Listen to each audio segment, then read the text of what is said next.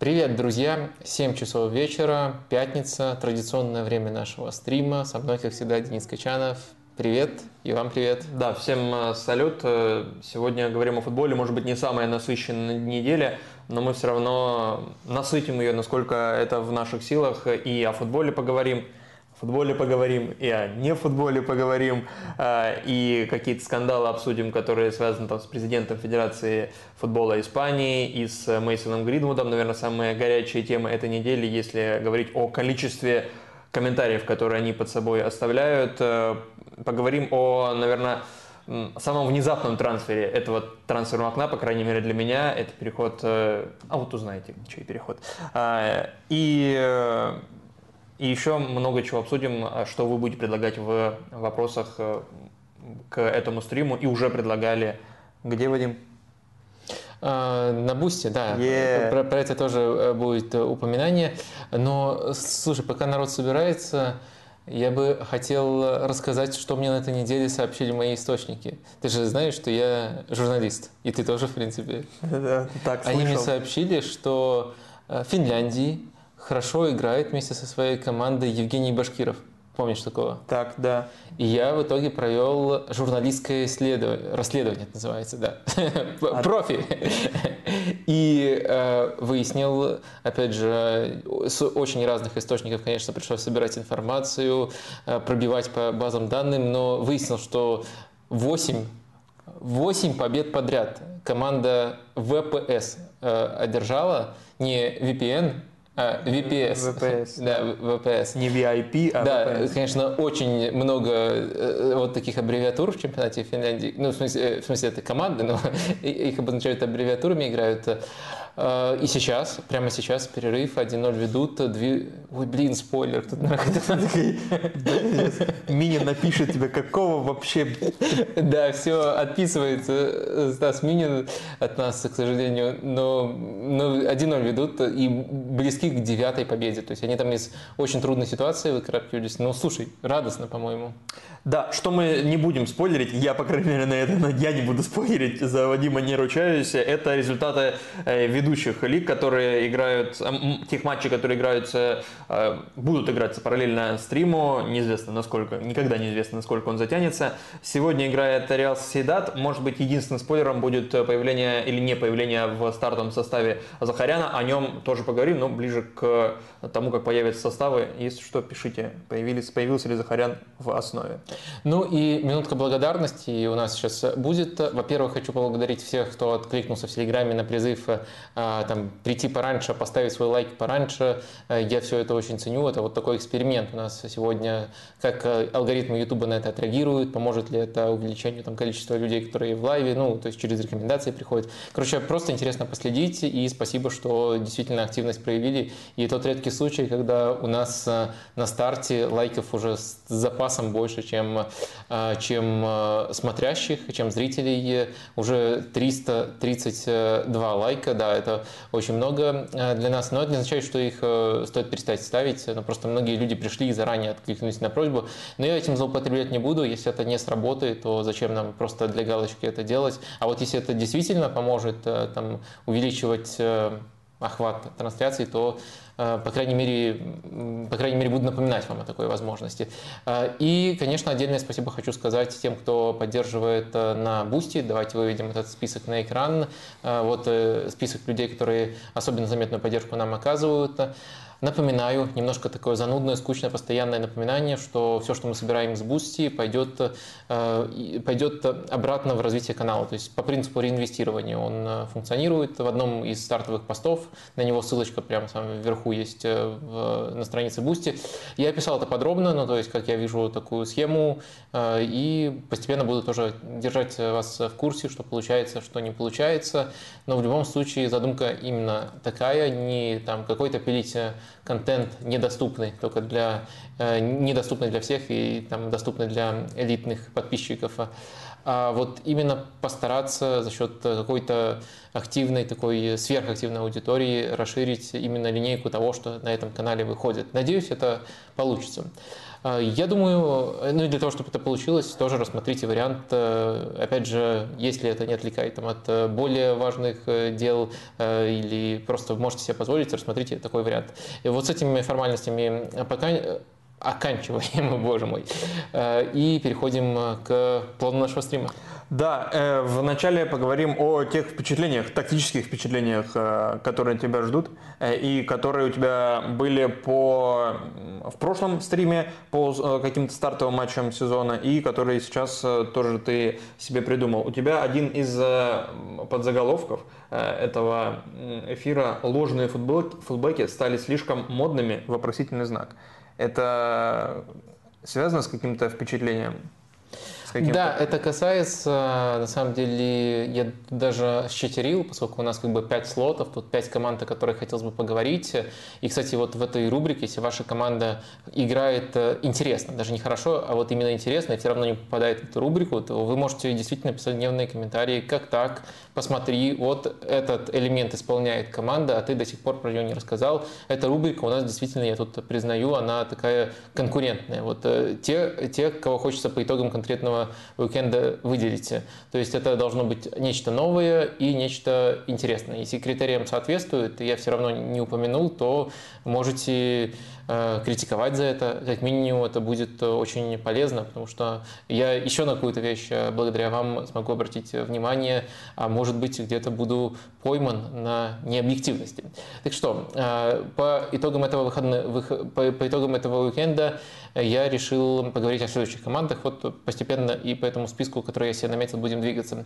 Мне интересно поговорить о Тоттенхэме и о Милане и о некоторых общих элементах у них, в том числе связанных с сложными фулбеками, ну давай во всем по порядку. Э, конечно, я тут э, не буду э, каждую секунду проводить параллели. Сначала объясню, что делал Тоттенхэм в матче против Манчестер Юнайтед, а потом объясню, что Милан делал в матче против Болонии. Давайте начнем. Тоттенхэм.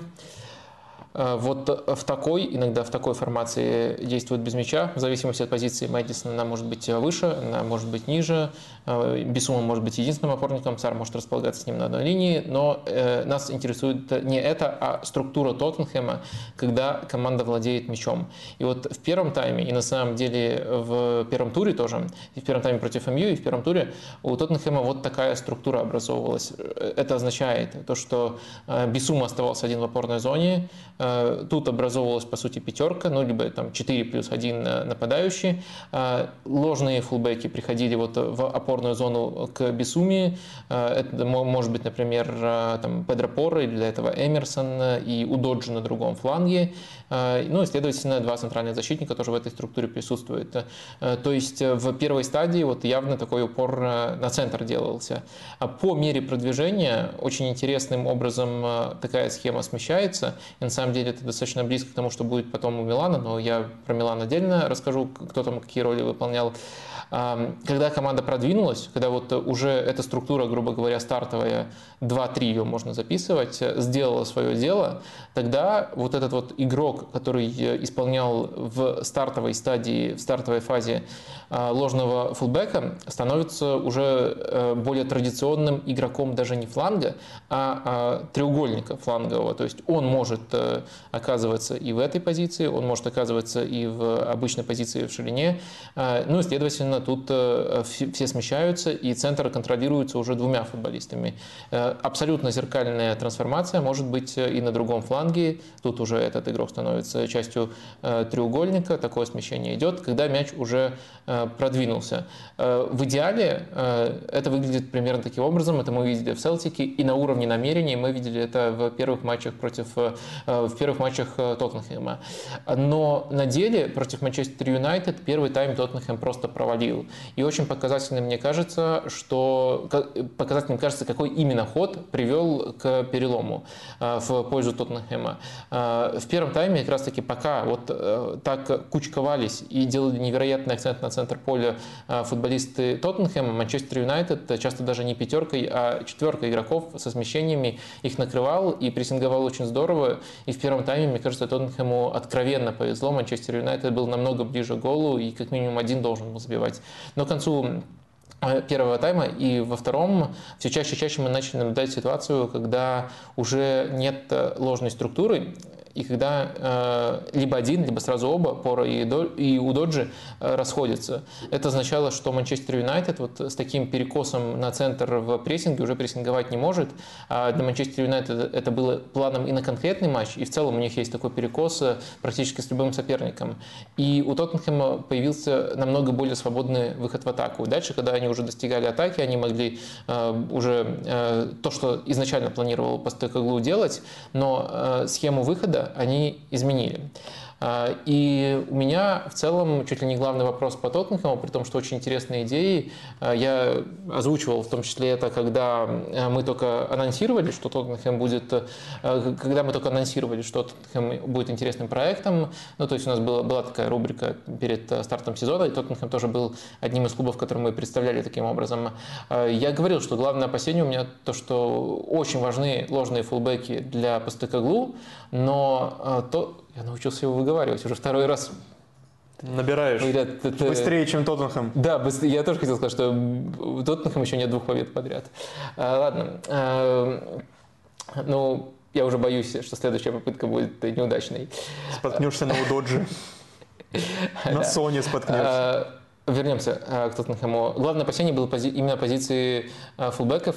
Я говорил, что у Постекоглу они ложные, но у Тоттенхэма некому, вообще даже одного нету, кто бы мог в чистом виде исполнять эту роль, всех придется обучать. И вот э, мы видим у Тоттенхэма в первых турах как раз таки то, что команда очень академично следует структуре, но то, что не на всех позициях, там еще, например, позиция, на которой Сар выходил в этом матче норм, но в целом там скорее, скорее вот именно по Э, формированию состава должен быть э, креативщик еще один, э, кто-то кто более похожий на Мэдисона. Такого футболиста пока тоже не хватает Тоттенхэму. Хотя он есть.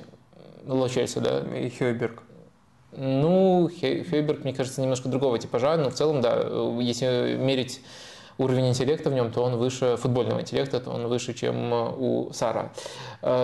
И очень упорствует Постегалу с этой идеей и, кажется, упорствует вопреки тому, какой подбор футболистов э, у него сейчас есть в распоряжении. Но это на самом деле более объяснимо, чем случай Милана, к которому я тоже хочу постепенно перебираться.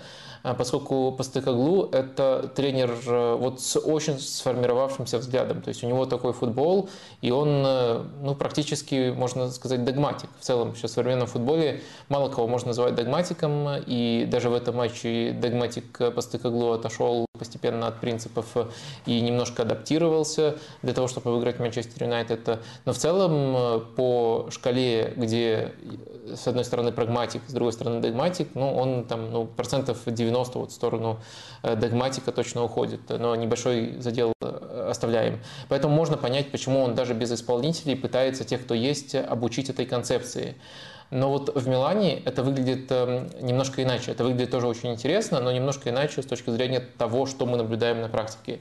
Э, Милан, если что, если вы пропустили, вообще очень яркое лето провел в том плане, как команда перестроилась. Э, интересная очень предсезонка была. И вот они обыграли Болонию, два быстрых гола, блестящий перформанс, э, например, Кристиана Пулишича, но не только его. И достаточно уверенно, на самом деле, победа, хотя не такая доминантная, как может показаться из-за того, что вот достаточно быстро был этот задел создан. Идея Милана на розыгрыше э, тоже строится вокруг э, ложных фулбеков.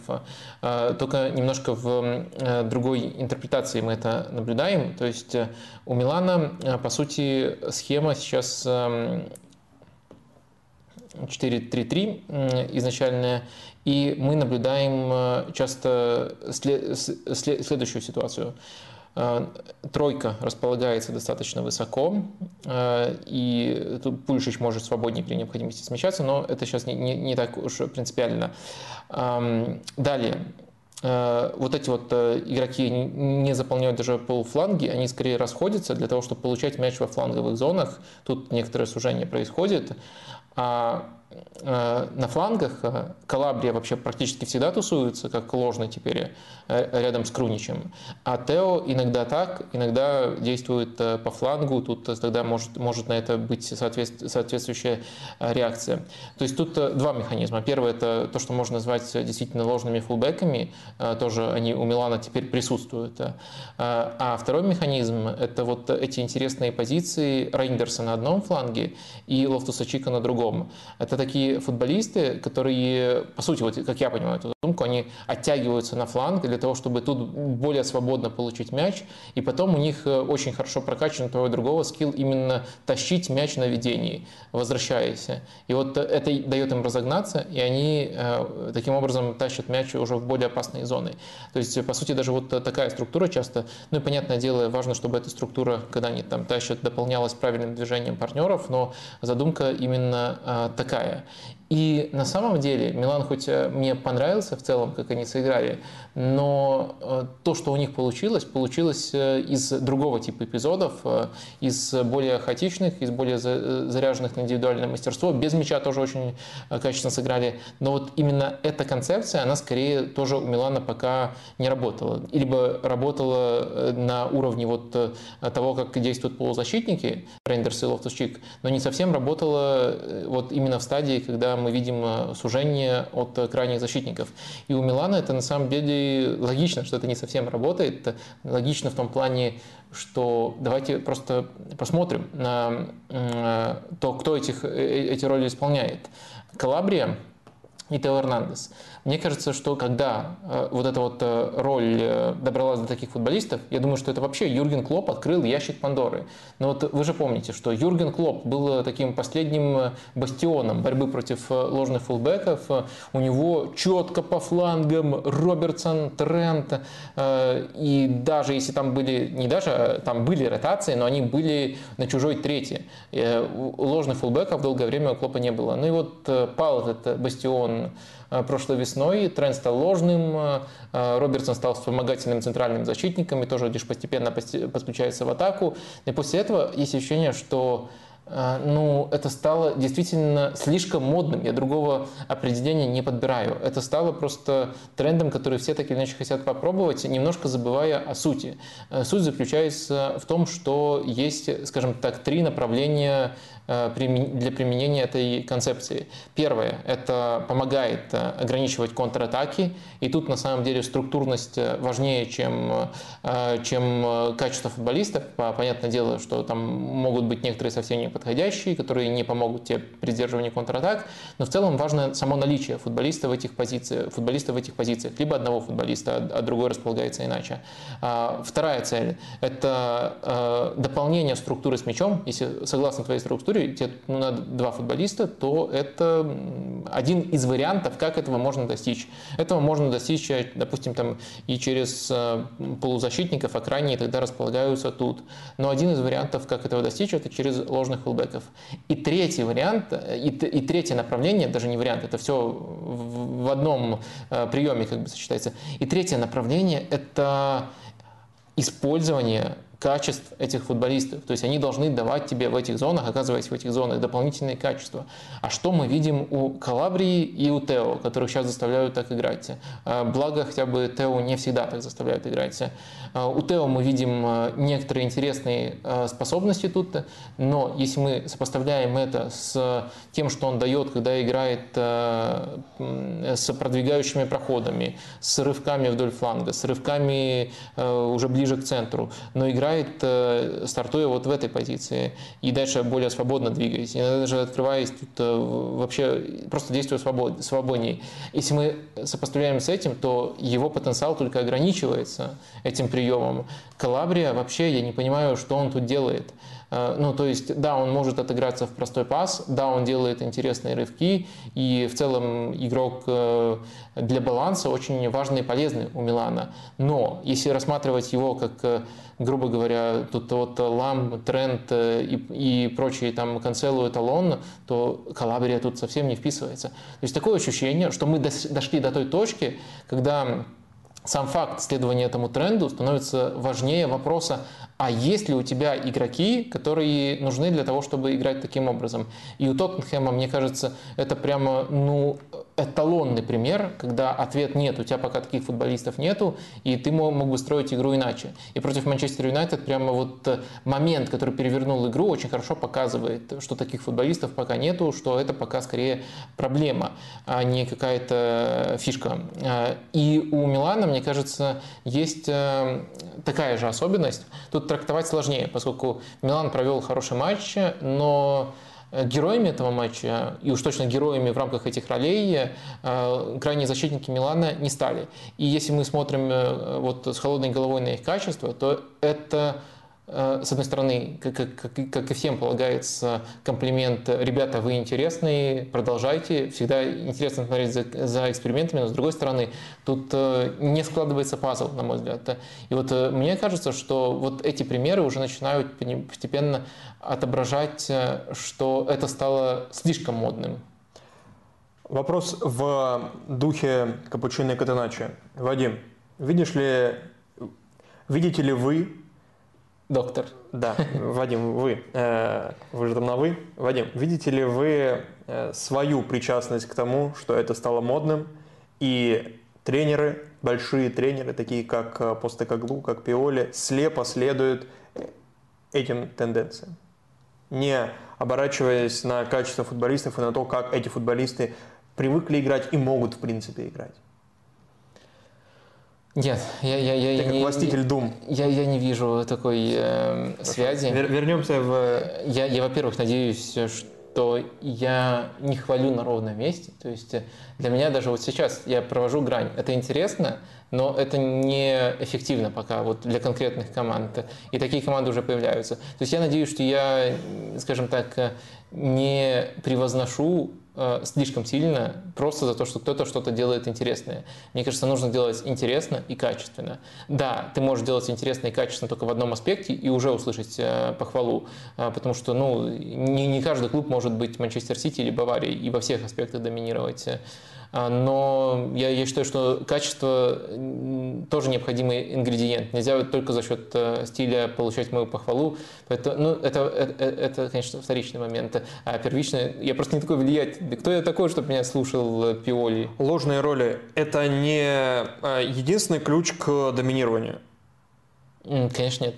Вот. Но почему-то вот ты замечаешь, что прибегают к этому инструменту даже в тех Э, случаях, когда это не очень уместно, и потом, отказываясь от них, э, может быть, даже доминирует лучше, чем с ними. Правильно я понял тебя? А, ну... То есть, э, я пытаюсь понять цель этих экспериментов. Не может ли это быть действительно ради экспериментов? Наверняка цель какая-то понятная, конкретная. И у одного там тренера, и у другого, по крайней мере, вот два случая ты сейчас описал. То есть вряд ли они такие, о, как это э, принято сейчас, и мы так будем играть. Вот так по, по команде, которая выиграла Лигу Чемпионов, ну, плохой пример, но, возможно, его используют. Или там Бавария, или там Арсенал, или еще кто-то. А, давай и мы попробуем. Вряд ли просто, чтобы попробовать. Скорее всего, у этого есть цель. То есть играть, например, в более доминирующий футбол, контролировать э, центр поля и контролировать там мяч больше, чем э, обычно. Чем Но к таким соотношениям можно приходить и другим путем, э, и очень будет интересно последить, что перевесит по ходу сезона для Пиоли, для Постекоглу. Э, вот перевесит э, желание контролировать центр именно таким привычным образом, либо перевесит все-таки перевесит качество футболистов и будут предприняты адаптации. За этим очень интересно следить. И я думаю, что на самом деле на первых порах может такое быть, что вот как ты описал, мы где-то это увидели, и мы стараемся это внедрить, и качество игроков вторичный. Потому что там это работает. Но если это долго не будет работать, то я, конечно, жду реакции от того и другого. При этом я все-таки тут разграничиваю. Постекоглу, как мне кажется, тут, можно сказать, в каком-то плане, даже в хорошем плане, такой заложник того, что конкретно у него работало. Просто он оказался в новой команде и пытается вот этот шаблон старой команды налепить на новую, и где-то лепится лучше, где-то лепится хуже. Пиоли работал в Милане, работал по-другому э, до этого сезона. И тут интересно строить гипотезы. Может быть, есть какие-то инсайды, может быть, э, есть э, новый человек, который в штабе появился, ему нашептывает, а может быть, э, это связано с кадровой революцией. Я говорю вот об обновлении на трансферном рынке, и тоже есть некоторые установки Пиоли. Если не хочешь отправиться за Пауло Мальдини, то ты должен играть сложными фулбеками. Мы же модные американцы. Не знаю, как это трактовать у Пиоли, может, вы подскажете. Но я вижу эту тенденцию и выражаю некоторые опасения. Мне вот в рамках того, что делает Милан, понравилось то, как используются центральные полузащитники в рамках этой концепции, но роли Тео и Калабри, как мне показалось, их скорее пока ограничивают. Но в то же время за этим интересно следить, этого не отнять. Да, ну как бы эти крайние, крайние полузащит... Э, центральные полузащитники Рейндерс и Лофтус-Чик не ограничивали, а, возможно, двух лучших дриблеров серии А. Трех, и, и, двух из трех, я забыл про Хвичу. Ну, Пулишич и Ляо, я имею в виду. Потому что вот они те, кто могут тащить мяч, и те, кто использует дриблинг э, максимально эффективно. А вот эти двое, ну, наверное, э, не совсем. Я, я не знаю, а может... Он в этой же команде, да? Да. Но он пока не играет, поэтому чего уж. А, Ты смотришь футбол иногда? Я... Он в этой же команде. Ты смотришь наши стримы иногда?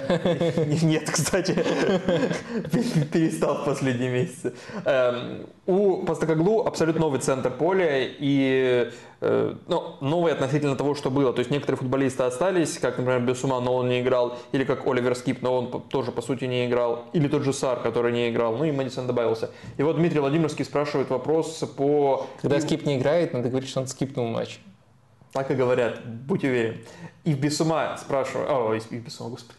Дмитрий Владимирский спрашивает про Ива Биссума. Пока на его счету две подряд награды игрока матча и очень яркий перформанс. Каковы его перспективы в роли опорника для Анжа и как вам Сар в роли мобильной восьмерки? Так, ему за матч с Манчестер Юнайтед дали награду лучшему? А, надеюсь, Почему это... нет? Ну, они просто ну, решили не давать э, конкурентам Льюриса награды пока. А, по порядку в таком случае.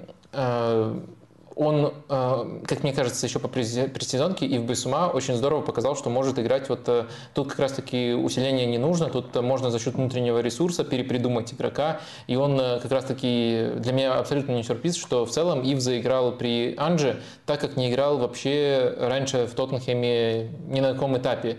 Это очень ожидаемо было именно в контексте того, какие качества есть у игрока и какие качества нужны тренеру. И тут браво одному, браво другому. В целом картина картина такая.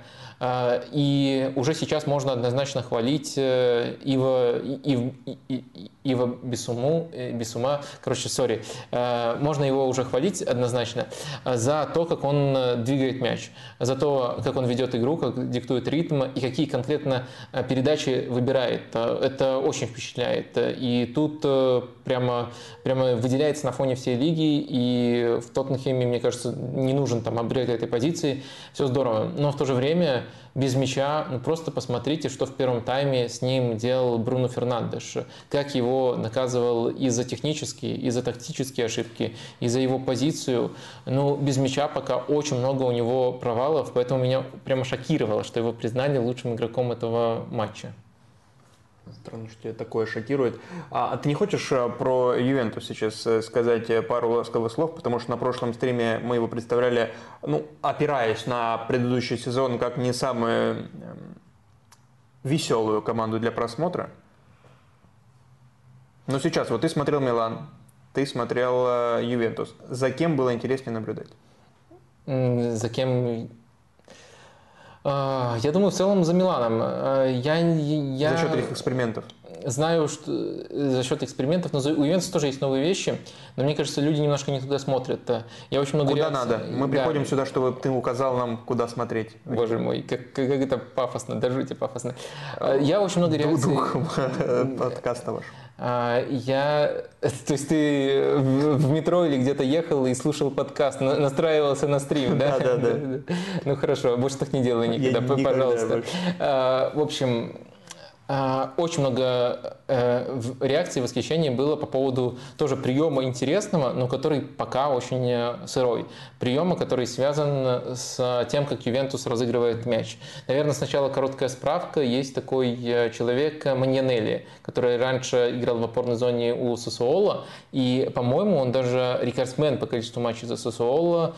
Я его для себя отмечал, наверное, кто-то еще мог раньше отметить, но еще со времен Эусебио Ди Франческо.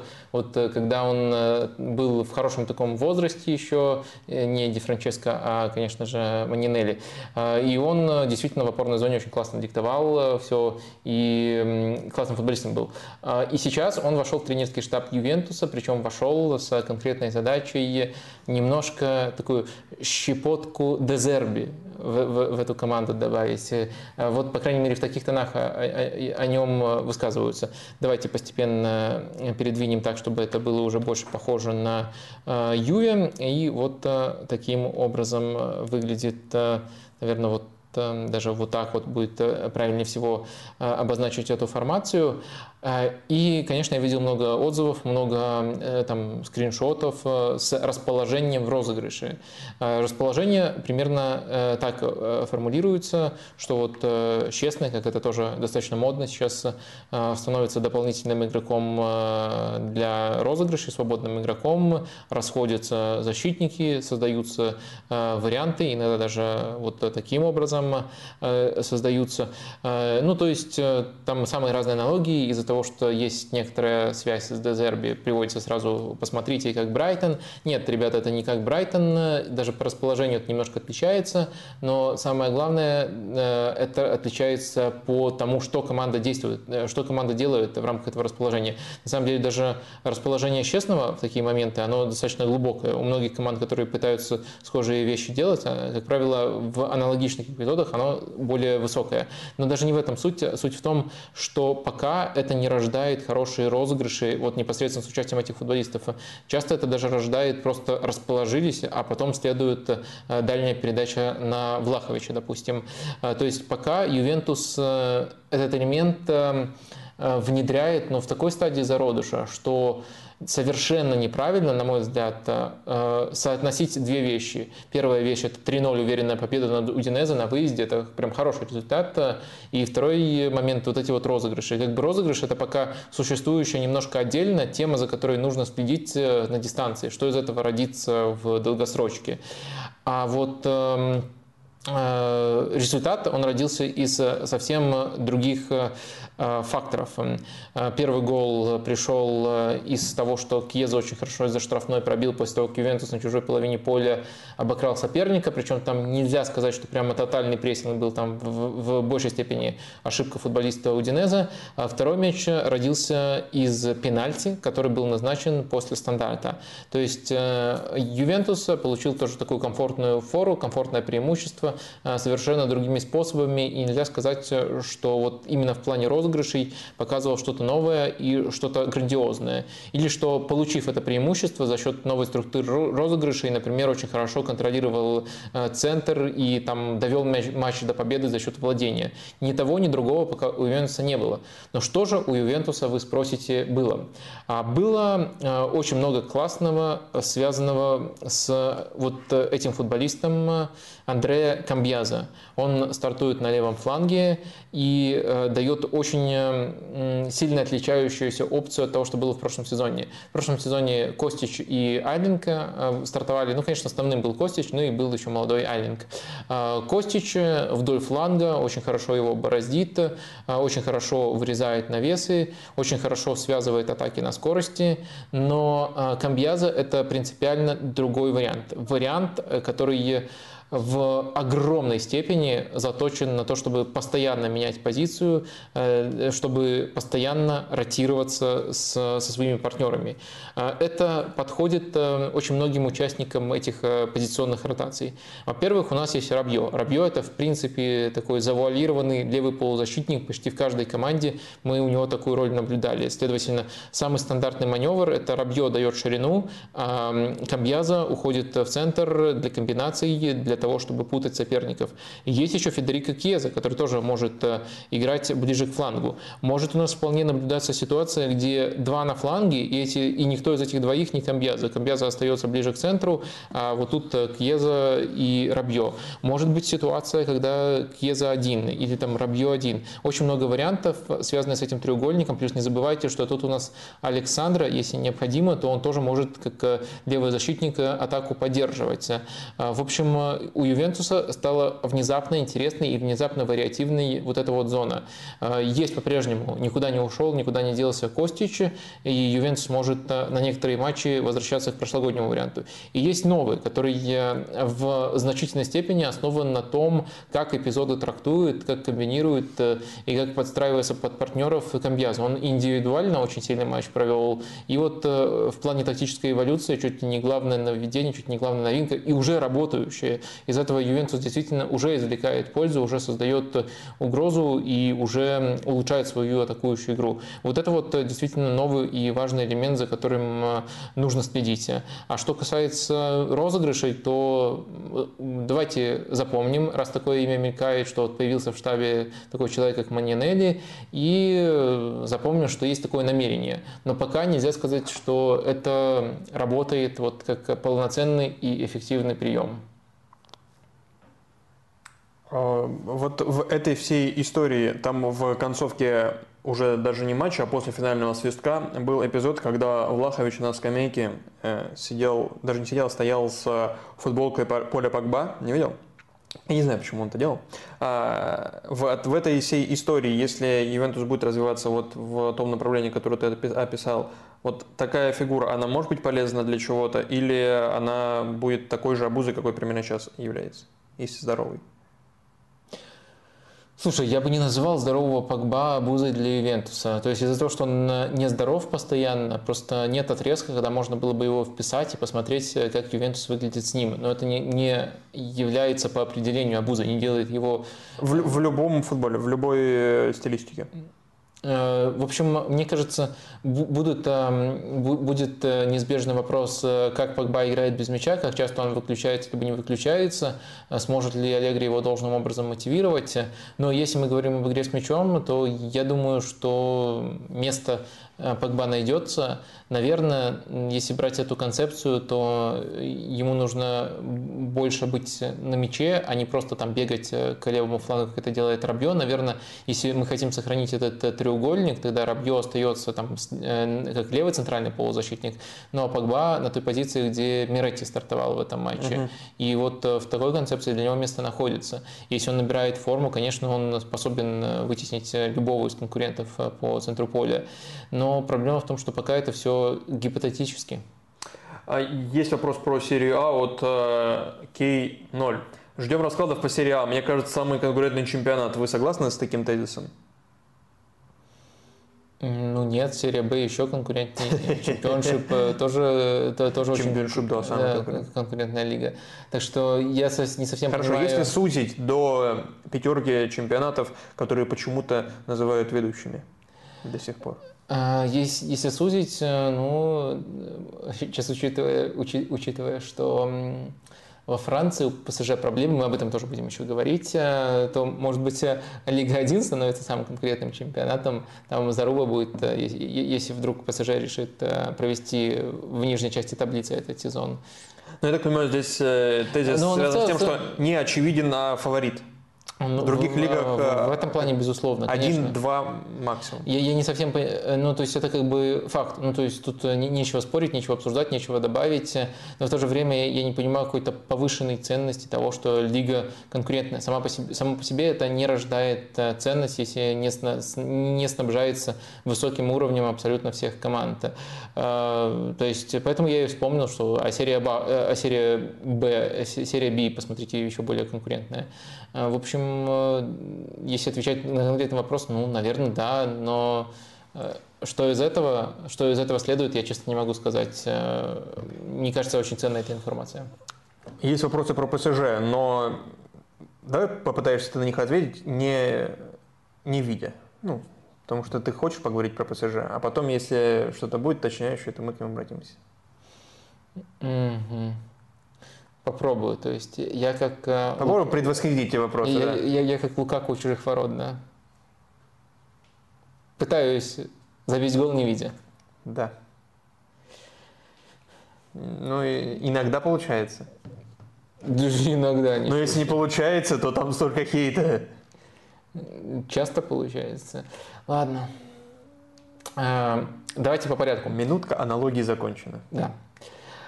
Ам, С чего тут начать? Эм, Понятно, пока про ПСЖ мы не можем делать глобальных выводов, а, потому что команда играет а, далеко не в том сочетании, в котором проведет большую часть этого сезона. А, Команда играет, э, по крайней мере, начинает свои матчи пока без Мбаппе и Дембеле. Они только на замену вышли вот в последнем туре против а, Тулузы. Команда... Последним. Он же первый. Или второй. Второй, Уже второй? да. Ох, свят, свят, свят. Побед в двух турах у ПСЖ? Экзамен. Ну, ноль. Угадал. Так, Две ничьих. да. А, так вот, а, что мы наблюдаем? Ну, на- наверное, нужно э, оттолкнуться от того, что у ПСЖ самое высокое владение в- во всех лигах э, по итогам этой скромной дистанции. Кто-то один матч сыграл, кто-то два, но никто не может конкурировать в этом аспекте с ПСЖ, и это, конечно же, не комплимент. При этом очень э, широко разлетелась э, цитата Луиса Энрике, которую уже начали поднимать на смех э, по поводу того, что нам нужно еще больше владения. Он вот как раз после этого ничейного матча против Тулузы э, высказался Да. таким образом. Он э, сказал, что нам не хватало владения, бегать от одних ворот к другим – это не, не то, о чем я прошу. При этом, если мы посмотрим на статистику владения, то в этом матче 76% у ПСЖ, тотальное доминирование в этом аспекте, и м, 91% точности передач. Ну вот э, сказать, что эффективно распоряжа- распоряжались, особенно до выхода МБП и Дембеле, не получается. А, Но в то же... Да. Э, Момент, а, он говорил, что первая половина хорошая была, э, первая половина, видимо, матча, и там было 79% владения. А во втором, когда уже вышли Дембеле и Мбаппе, они вышли на 51 минуте, стало 73%. Сам виноват. Надо было, если еще увеличить процент, надо было вообще выпускать вот всех, кто самому выйти, кто вот прям мяч может держать и никому не отдавать. Э, Вот я как раз таки против того, чтобы насмехаться над этой цитатой. То есть э, она, если читать только заголовок, действительно вызывает ухмылку. Ну как так? Что, 100%, 100% а 100%, э, 100% вам надо? А 100% это же э, невозможно забить гол, владея 100% э, э, мячом. Почему можно? Ну, один. Авто?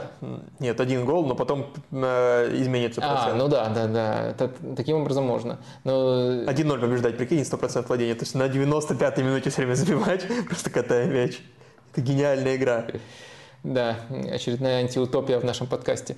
А, а, В общем, если конкретно вчитаться, что он сказал, действительно, ты верно акцентируешь внимание на том, что он поделил матч на отрезки. Нам не хватало владения, особенно при 1-0, когда они уже вышли вперед. Вот именно этот отрезок он выделяет как а, особенно хаотичный. То есть даже не выход там Мбаппе и Дембеле, а вот более поздний отрезок.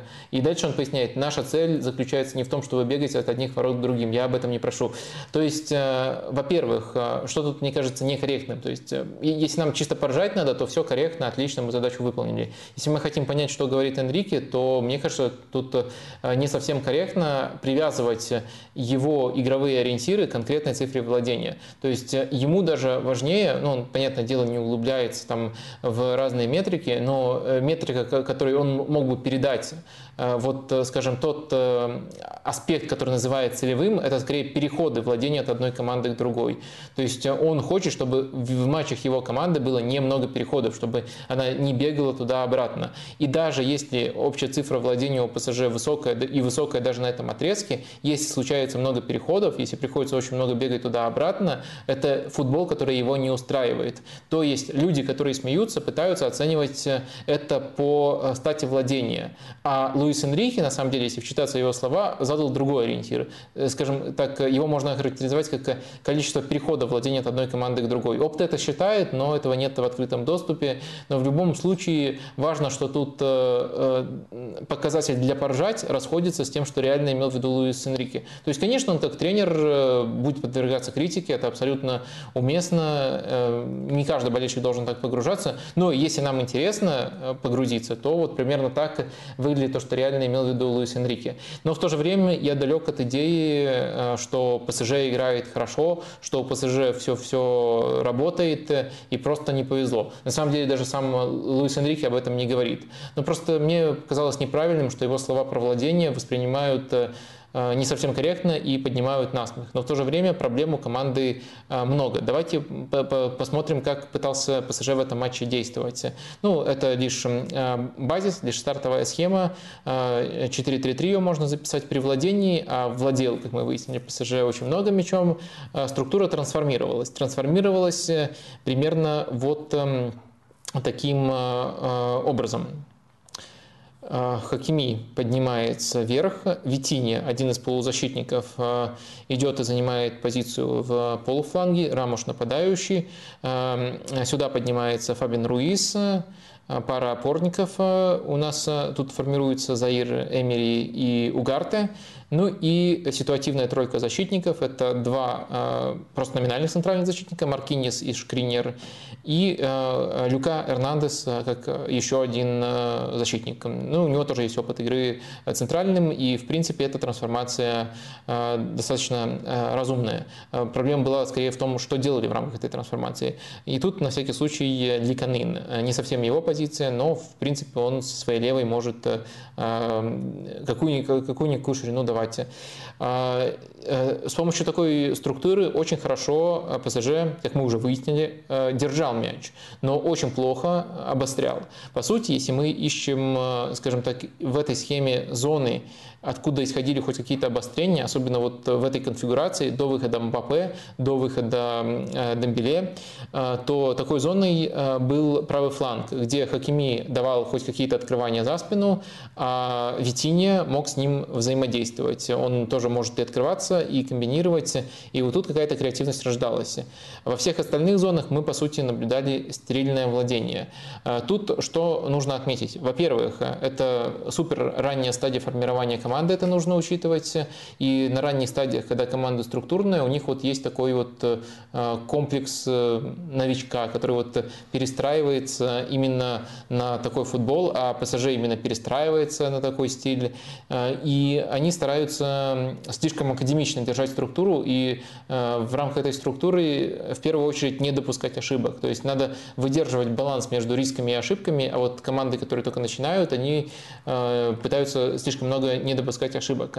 Но также есть некоторые последствия, на мой взгляд, э, скажем так, более глубинные, связанные именно с качествами футболистов, которые тут э, присутствуют, и качествами которых, которых им не хватает, и, может быть, они в этом отношении за сезон и не прокачаются вовсе. Э, давайте, наверное, начнем от вратаря. Донарума в целом компетентен, и не думаю, что в матчах с таким доминированием его игра ногами проблема, но на дистанции сезона может стать проблемой. А, дальше один из центральных защитников, центральный-центральный, это Шкринер.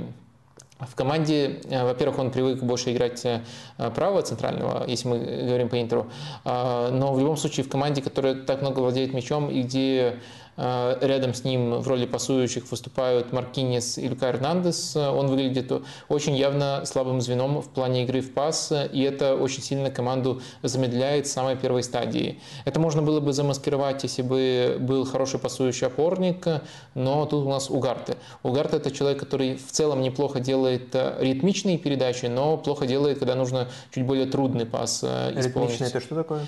Ну, ритмичный это достаточно простые, но при этом быстро. Ага. Ну, то есть поддерживать, то есть, э, темп. да, поддерживать э, темп, не терять мяч, это он умеет. Но не обострять, не а вот э, делать вот в, в эти зоны угу. и в эти, ну он может, но только если получает там 5 секунд подумать. А если это надо делать быстрее, под давлением, то возникают проблемы. А дальше, мне кажется, если мы ищем еще непоследовательности, то в этой позиции у нас Руис. Руис на самом деле как раз хорош для продвигающих передач в этой позиции. Как десятка, как созидатель, он не очень логичен. А Витинья, ну, это, это, это умница. Мне кажется, вообще не существует тренера, который смог бы закрыть его потенциал. Он э, все, что просишь, делает. Может быть, ничто не делает на топовом уровне, но э, вот всегда играет очень умно и очень стабильно, и очень продуктивно. К нему никаких вопросов нету. Просто, просто красавчик. Витинья, запомните, если, если еще не знаете. В прошлом году, в принципе, я тоже его хвалил за то, как он помогает вместе раскрываться. И еще, пожалуй, эм, Ликанин э, в этой роли тоже не на 100% логичен.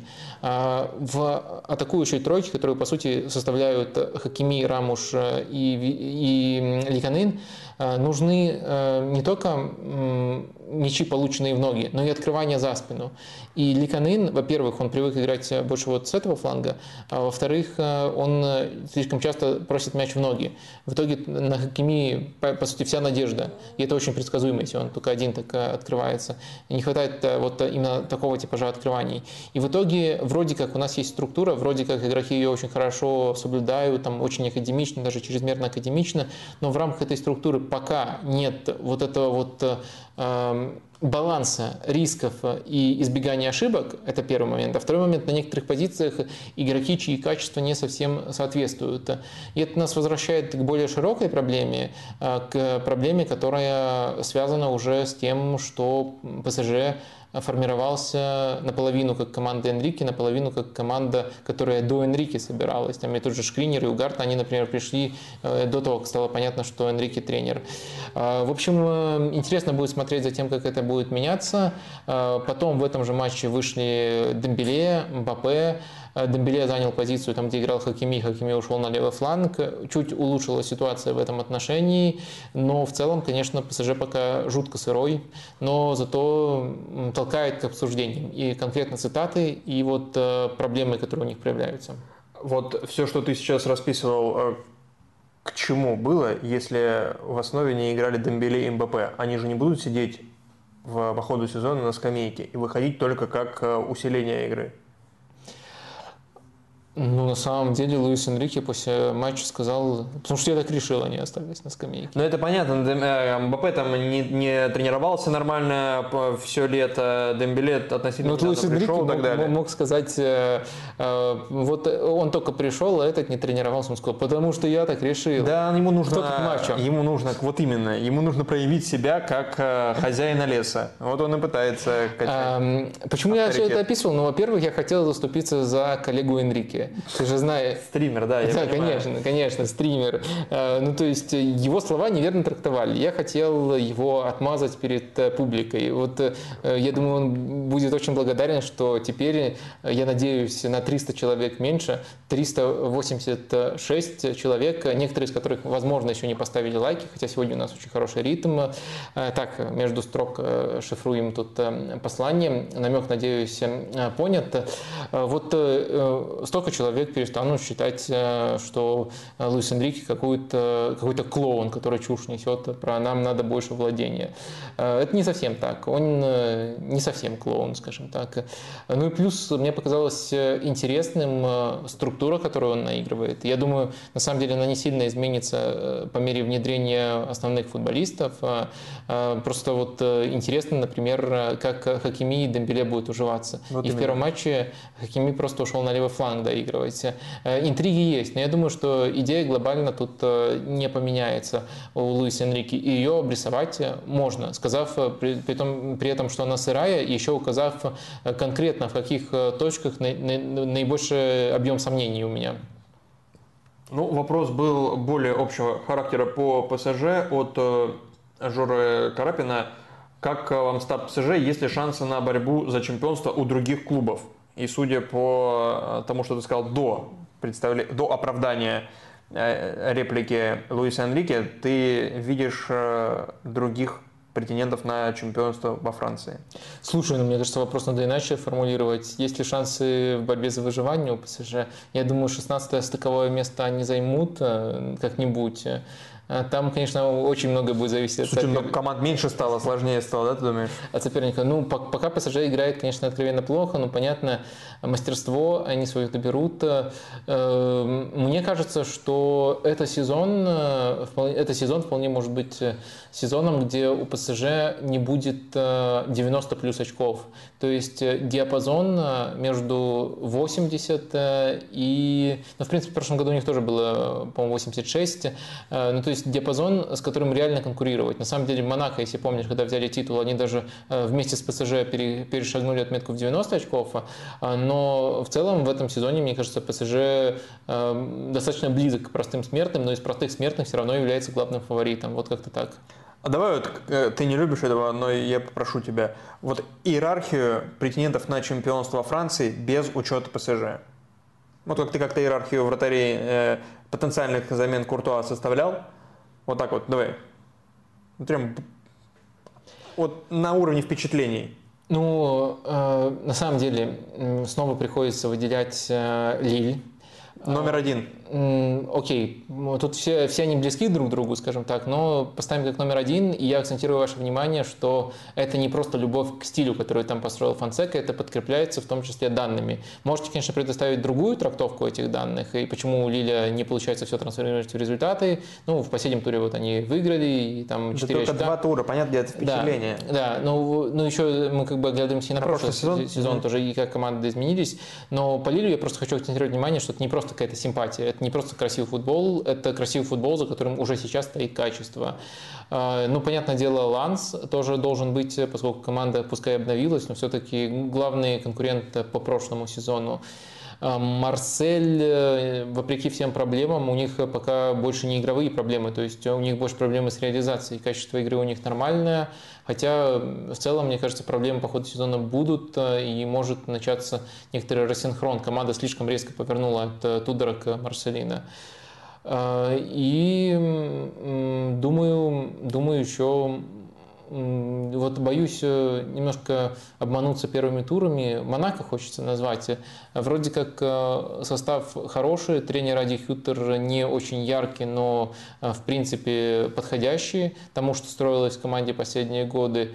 Вроде как удалось быстро наладить игру, поэтому Монако, может быть, даже выше в этой иерархии тоже должен быть. Наверное, наверное Лиль, Ланс, Монако, Марсель в таком порядке. Ну и дальше просто слишком большая группа будет, наверное, Рен тоже можно упомянуть, Ницца, если у Фариоли пойдет, но это, наверное, уже претенденты другого порядка. Вот давай о Ницце. Если это такие э, скрытые претенденты на Лигу чемпионов, допустим так. Ну, это если все-все пойдет, пока, пока от этого далеко, и пока есть... Но очень сильно скрытые, о, о, не скрытые, ложные, вот так ложные претенденты на Лигу Чемпионов. Да, ну как ложные футбеки, там, вингеры и так далее. Мне кажется, ложные претенденты, э, претенденты на Лигу Чемпионов э, – это команды, которые занимают два первых места в РПЛ. Хорошо, хорошо, Вадим, да очень это, хорошо. Да это ты хорошо, ты же придумал этот термин. Я, я просто я люблю, предположил, что за ним может прятаться. Да, да хорошо. Э, что по Ницце? Ты на прошлом стриме в матче с как раз-таки господи, с Лилем, а, акцентировал на Лиле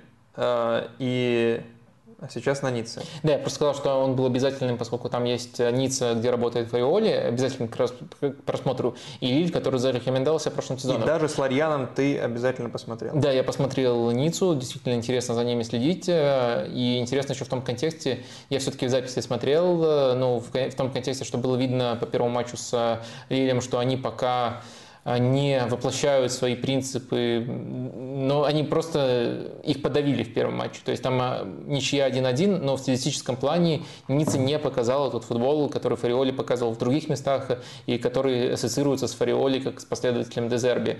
Во втором матче, даже вот э, просто посмотрев на базовую стату, мы не можем знать деталей, что конкретно они показали, пока не посмотрим матч, но можем уже сразу сказать, что намного больше из всего этого было показано там, и в плане владения, плане э, территориального перевеса, и в плане перевеса по ударам в этом матче. Ницце уже скорее не повезло, они могли этот матч выигрывать, и можно лучше прощупать именно идею, которая стоит э, за Ницей. Давайте перед тем, как я вот это вот э, просто по, по всем командам очень много сегодня говорим про структуру владения, и это действительно важно. И я стараюсь подчеркивать команды, которые в этом отношении что-то интересное делают, даже если это пока не получается. Но давайте пока с такого более лайтового момента я начну. Начну с объяснения того, как Ницца, Фариоли использует один из любимых приемов Валерия Карпина. Тебя заинтриговала такая формулировка? Очень сильно, да. Может, даже угадаешь, э, что это за прием? Э, прием без мяча? Да. Э, прессинг? Нет. Тогда я теряюсь в догадках. Ну, я думал, узкий там прессинг и все дела. Глеба так опускается у Карпина. Ты сказал без мяча без мяча без опускается. Мяча. Хорошо, хорошо. Вот так вот э, перестраивается. И это интересно, и, мне кажется. И Баринов на самом деле так опускался в сборной России, пока сборная России играла футбольные матчи. Эм, в общем...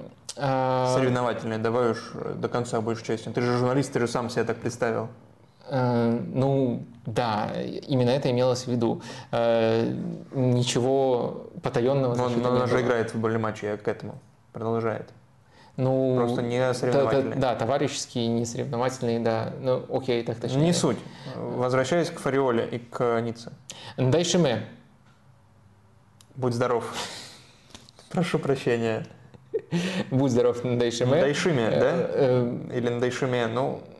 Э, слушай, это, это трудный вопрос. Я думаю, французский Дайшиме, наверное, но... Я да. просто раньше его слышал на Дайшиме и сам, по-моему, даже называл его так. Но, может быть, я ошибался. Очень ну, вероятно. Дайшиме. Ага. А, окей. А, или Дайшиме. Он... А, в общем, а, опорник у Ницы тоже опускается таким образом. И, на самом деле, пока у них достаточно эпизодов, когда нужно использовать позиционную структуру. То есть это не прессинг, это просто 5-4-1. Выстраиваются они. И тоже вот есть этот прием, где э, не просто вот они обороняются вот э, компактно, четверка, а вот перестраиваются именно таким образом. Ну и Фариоли, понятно, у кого-то подсмотрел, но он сделал э, интересную адаптацию этого приема, потому что в первом туре они как раз-таки вот против Лиля делали такую трансформацию, ну, ну полная копировать, вставить. Да. Во втором туре э, в центр уходил Росарио. Вот, я хотел уточнить, то, что в прошлом сезоне, по весне особенно, на Дайшиме там еще был этот тренер, я не помню, какая фамилия, но он яркая внешность. Дигард? О, точно, да. А, и вот э, на Дайшиме часто вот здесь или в старте выходил прямо здесь, э, или вот как раз-таки уходил по эпизодам из опорной зоны.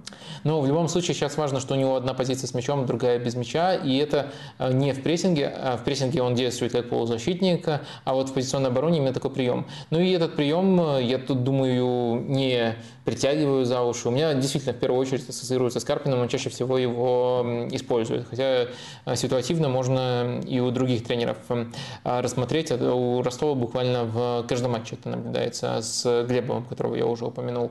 Так вот, это скорее э, забавная деталь, за которой тоже можно следить, но если все пойдет по плану, в целом количество таких эпизодов, когда нужно ему опускаться, сократится, и Ницца будет играть в намного более доминантный футбол. Каким образом они пытаются играть э, в доминантный футбол? Давайте попытаемся э, вот это вот прочертить. Вингеры дают ширину. Лаборт на одном фланге, Диоп на другом фланге. Хотя может, например, Бага этим заниматься, и может даже эта работа ему больше подходит. Центральные полузащитники поднимаются повыше, как очень часто бывает. А вот э, в центральной зоне вот что-то такое среднее мы наблюдаем. Это и не и не сужение полное, чтобы их назвать ложными, но это достаточно умеренные позиции крайних защитников. Аталь на одном фланге и Барт на другом фланге. И вот таким образом Ницца тоже в, с, с этим самым комплексом новичка позиционного футбола владеет мячом, но немножко стесняется обострять. И пока все выглядит в этом контексте не очень благоприятно для них, но в то же время во втором тайме Ницца прибавила, прибавила за счет того, что от этой структуры отошла. Я не уверен просто, что тут вот э, э, фулбеков их можно, несмотря на осторожную позицию, называть ложными изначально. Они все-таки недостаточно близко к центру располагались, но формально им тоже помог отход от традиционной структуры. Э, что конкретно мы наблюдали? Мы наблюдали э, ситуацию, когда Э, на левом фланге, вот конкретно именно на левом фланге была трансформация, э, Барт идет выше, э, играть уже непосредственно по флангу, Диоп, который, по крайней мере, начинал тайм на этом фланге, он смещается в центральную зону между линиями, либо вторым нападающим, и в итоге в той же структуре, в той же достаточно сдержанной структуре у Ницы просто появляется банально на одного игрока больше непосредственно в атаке, и в конкретном матче, где не хватало ритма, где не хватало обострений, это это помогло раскрыть игру, и от этого Ницца выиграла больше, чем а, соперник. И на самом деле, как я уже, по-моему, сказал, должна была в этом матче побеждать. Намного больше моментов у них было. А, мне нечего даже спросить, потому что Ниццу я видел вот с Лилем, а с Ларьяном я не видел, но я видел, знаешь, какой матч? Я видел Ланс Рен, и вот здесь, э, когда, видимо, в моменте твоей иерархии Харри Макмиллер спросил в чате, а как же Рен? Что, что конкретно? Ну, ты его не упомянул даже среди тех клубов, которые могут э, вот из глубины, как Ницца, э, э, подняться. Нет, я упомянул, Мастер я упомянул Рен. Да, ну вот из глубины. Я, я, я требую вар, я требую вар, давайте пересматривать, отматывать стрим. А, то есть да, я не упомянул их там наряду с а. Монако, Лилем, там ты Лансом. А вот а, ниже тоже упомянул команда, которая может а, выстрелить. Ну вот я видел с Лансом, и там меня Рен не очень впечатлил, но э, я, меня там впечатлило поведение Рена э, по отношению к Лансу. То есть к Лансу, мне кажется, уже в, во Франции одно, э, против Франции играют как против большой команды. То есть есть э, такая стадия развития, когда команда в период роста своего в какой-то момент начинает играть большая команда, то есть там больше владеть мячом и так далее. А, а здесь, когда против тебя уже начинает играть против э, большой команды, то есть адаптироваться очень серьезно, то есть здесь там э, Рен отказывался там от мяча в, э, в большей части матча и так далее, то я такой, а, ясно, Ланс уже такого уровня, значит. Соперник, что против них команда, которая еще, наверное, перед началом прошлого сезона была а, на одном, наверное, уровне в иерархии а, французского футбола, то уже сейчас это, извините меня, разные вещи. Вадим, э, ты пока не заблудился в хускортах и в Берефов, э, хотел еще об одном клубе рассказать и поделиться. Я прав? Э, да, у нас пятерка клубов, а, а, как правило, и я тут, э, надеюсь, эта рубрика вам достаточно интересна, когда вот э, просто выделяется, выделяю тех кто конкретно меня зацепил в конкретные выходные. Может, когда будут Еврокубки, мы начнем этому меньше внимания уделять, но в целом, мне кажется, эта идея неплохая, по крайней мере, позволяет структурировать. Но немножко мы на ней засиделись, уже практически час э, разговариваем про вот эти вот клубы, про этот э, футбол. Кому это вообще надо? Действительно. Да, а когда можно просто там про Гринвуда и... Сейчас, сейчас зайдем, не волнуйся, руки чешутся. У меня руки чешутся? Нет, скорее наоборот. У них э, Слушай, это какая-то плохая черная шутка. Э, ладно. Э, в общем, Вулверхэмптон. Команда, которая начала с двух поражений. С двух Я поражений, думаю, да, и э, с э, невыдающейся реализацией. Да, с невыдающейся реализацией в двух матчах Хуже против Эвертона. Брайтона и Манчестер Юнайтед. Э, по моментам, даже в матче против Брайтона, который они проиграли в итоге разгромно, там в начале второго тайма был просто вопиющий отрезок, где Брайтон трешку им отгрузил, всего четыре, а вот в начале второго тайма трешку. Это, конечно, не очень здорово, но э, если мы берем просто соотношение моментов, если мы берем отрезки, которые Вулфс выдавал против Манчестер Юнайтед и Брайтон продолжительные, то это команда, которая заслуживает комплиментов. Но мало просто сказать, что посмотрите, эта команда проиграла два матча, на самом деле она недооценена. Хотя, может быть, для нашего стрима и нормальная формулировка. Надо еще, чтобы что-то интересное у них было, вот, грубо говоря, такая затравочка на будущее. Зачем вам смотреть, если вы все-таки решите уделить внимание Вулверхэмптону? И у Гарри Нила есть что вам предложить. У Гарри Нила есть очень интересные э, планы без мяча. И косвенным образом мы уже это затрагивали, как Вулверхэмптон прессинговал против Манчестер Юнайтед. Э, э, то есть у них в двух матчах на самом деле была по сути одна и та же схема без мяча. Сейчас мы будем вот уже говорить не про структуру владения, но какая нафиг структура владения у Вулверхэмптона и у там у. Не смешите. Мы будем говорить про схему без мяча. Она и там, и там была 4-4-2, но ориентиры были очень разными против и Манчестер Юнайтед. Против Манчестер Юнайтед был достаточно хитрый и подходящий этому матчу ход э, оставлять э, Ван Бисаку свободным, ну и за счет этого намного более интенсивнее накрывать э, вот таким образом, с такими смещениями. И дальше, когда мяч у Ван Бисаки, давать ему некоторое время на мяче, и это позволяет команде сместиться. А тут максимальная интенсивность прессинга. Это, по сути, явно зонный прессинг, очень хорошо организованный и с акцентом вот мы знаем, кто у вас слабое звено. А против эм, против э, э, Брайтона совершенно другая структура была. Против Брайтона по всему полю Вулверхэмптон прессинговал персонально. И это было достаточно хорошо с точки зрения того, как игроки друг на друга реагируют и как поддерживают все давление, как оно не разваливается. Несколько эпизодов просто из-за Э, гиперсмелости возникла, но в целом схема была достаточно оригинальной и вот э, таким образом накладывалась на схему Брайтона. То есть два нападающих э, играют против двух центральных защитников, их поддерживать выдвигаются опорники, то есть вингеры оказываются ниже, чем опорники в этой стадии. И вингеры – это единственные игроки, которые не играют четко персонально. Они оказываются вот в такой промежуточной позиции. С одной стороны, если мяч пойдет на фланг, фланг, где чуть-чуть больше свободы у соперника, то они э, по ходу эпизода накроют, пока пас будет лететь. А если ну, мяч пойдет, атака пойдет через центр, то они замкнут этот прессинг и помогут вот э, тут уже э, непосредственно в центральной зоне. От них очень многое зависело. И все это было очень здорово синхронизировано. И каждый раз план без мяча был у Вулверхэмптона достаточно смелым. И каждый раз он подходил сильным качеством соперника. И каждый раз Вулверхэмптон достаточно мяч этот отбирал, чтобы через эти отборы разговоры создавать достаточно опасные моменты. Э, и если мы говорим уже, ну, на самом деле для меня это самое интересное, вот включая Уолверхэмптон, что в прошлом году я вообще э, очень хотел не включать Уолверхэмптона, потому что там был Лапитей, который просто воровал, я не знаю, можно ли там иск оформить, воровал время моей жизни.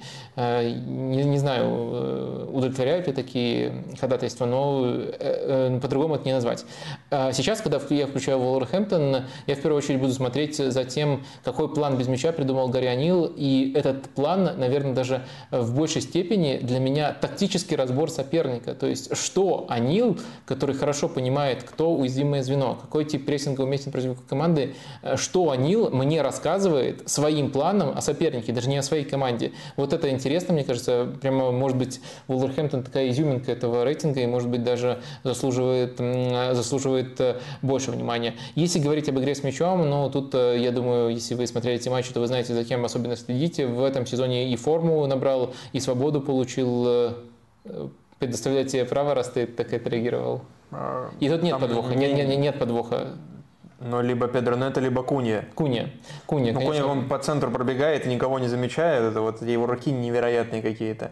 Да, во-первых, эти рывки в переходных эпизодах. То есть э, Вулс хорошо делает эти переходные эпизоды, а дальше Кунья хорошо связывает атаки, позволяет э, им не терять ритм именно за счет своих уникальных качеств, как он приковывает мяч к ноге и тащит на высокой скорости. Это у него очень здорово получается. И второй момент, он в целом очень свободно двигается, и когда позиционно атакует Вулс, это не очень много происходит, он оказывается часто, допустим, на фланге, откуда режет угол. То есть он получил просто такую свободу, которую нигде ранее, ну, по крайней мере, в Европе не получал. И мне кажется, что... Лапитеги тренировал до этого, потому что... Все время? А, нет, не все время. А, да. Ну... Либо этот... Этот. Ну, я забыл. Симеона? Да, Симеона. Этот. А, то, что ты назвал или ну, Да, да, убирай. А, но тут э, на позиции вингеров выходит ну, Педро который ну, вингер, и э, Нуниш, который в прошлом году, как правило, играл в- ну, ближе к центру поля. Э, Это насколько работает, удивительно, неудивительно? Э, На самом деле, э, точно не, удивительно, поскольку я их назвал вингерами абсолютно условно, то есть это как бы единички в структуре игры без мяча. Когда они играют с мячом, у них может быть абсолютно другая роль. Э, Ну, Ниша в прошлом году, на самом деле, выходил тоже с фланга. Для Нета это естественная роль, ничего удивительного тут нету, но в целом я согласен с твоей, с твоей характеристикой. Если в целом по набору качеств определять, то Нету это атакующий игрок, игрок атакующий тройки, там тройки под э, нападающим, а Нуниш это скорее игрок тройки полузащитников, э, если так э, глобально. Но их тут размещают таким образом. Размещают именно с точки зрения организации без мяча, с мячом все может становиться намного более свободным. Так, давай к, прежде чем к чату обращаться, здесь уже написали, что Арсен Захарян, матч Реал Соседада через э, 20 минут, Арсен Захарян в запасе, а не в стартовом составе, но у тебя все равно есть что сказать по Арсену Захаряну. Ну, я тут предлагаю такой формат, э, оттолкнуться от состава, который в итоге вышел, э, ну и прикинуть, э, вот кого из этого состава в итоге, когда наберет форму, когда лучше освоится в команде, сможет э, вытеснить Арсен Захарян. И, в принципе, так немножко пройтись по конкурентам уже с тактической доской. Э, Конечно, было бы приятнее проходиться с тактической доской и по составу, где он уже непосредственно э, присутствует, но давайте пока таким образом поступим. Э, Ну что, давайте тогда выставим Соседат. Соседат, как вы знаете, пока маленькая водная часть, это одна из двух схем. Это может быть э, схема 4-4-2 с ромбом в центре поля, ну или это могут быть э, более простые э, 4-3-3. На самом деле на старте этого сезона чаще именно 4-3-3 прослеживается.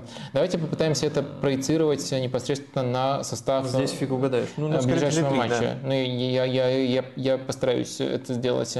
А, Защита и вратарь, ну, все понятно, Ремира, потом Траоре, Зубельди, Ленорман э, и Мунис, тут все предсказуемо. Опорный полузащитник э, э, Субименди тоже тут э, достаточно понятно. Вот дальше могут начинаться некоторые э, разночтения, но я думаю, что, э, ну, то есть разночтения, потому что, например, портал, где я посмотрю, там SofaScore по-другому нарисовал, но я в своей версии уверен намного сильнее. Они, наверное, каждый матч э, Реал Соседада в этом сезоне, как торжественно сказал про два матча, Каждый матч, да. каждый матч не видели. Брайс Мендес и Мирина, центральные полузащитники, оба левши, между прочим, Э, Бернеча на, на, э, вот э, этом фланге, а на правом фланге Такифуса Куба. Ну и плюс э, в роли нападающего Карлос Фернандес. Э, Если говорить о том, как в такую схему может войти Захарян, то самое очевидное место для него, на мой взгляд, это левый фланг, э, только при условии, что тут будет другой типаж игрока. То есть Бернеча – это э, достаточно четкий такой прямолинейный дриблер. Э, Хорошая скорость, э, хороший один в один. э, эм, В некоторых матчах даже может играть нападающего, на молодежном уровне играл нападающего. Э, Он не игрок чужой опорной зоны, он э, более прямолинейный. Опорную зону тут будут заполнять другие, Брайс Мендес, Мерина, например.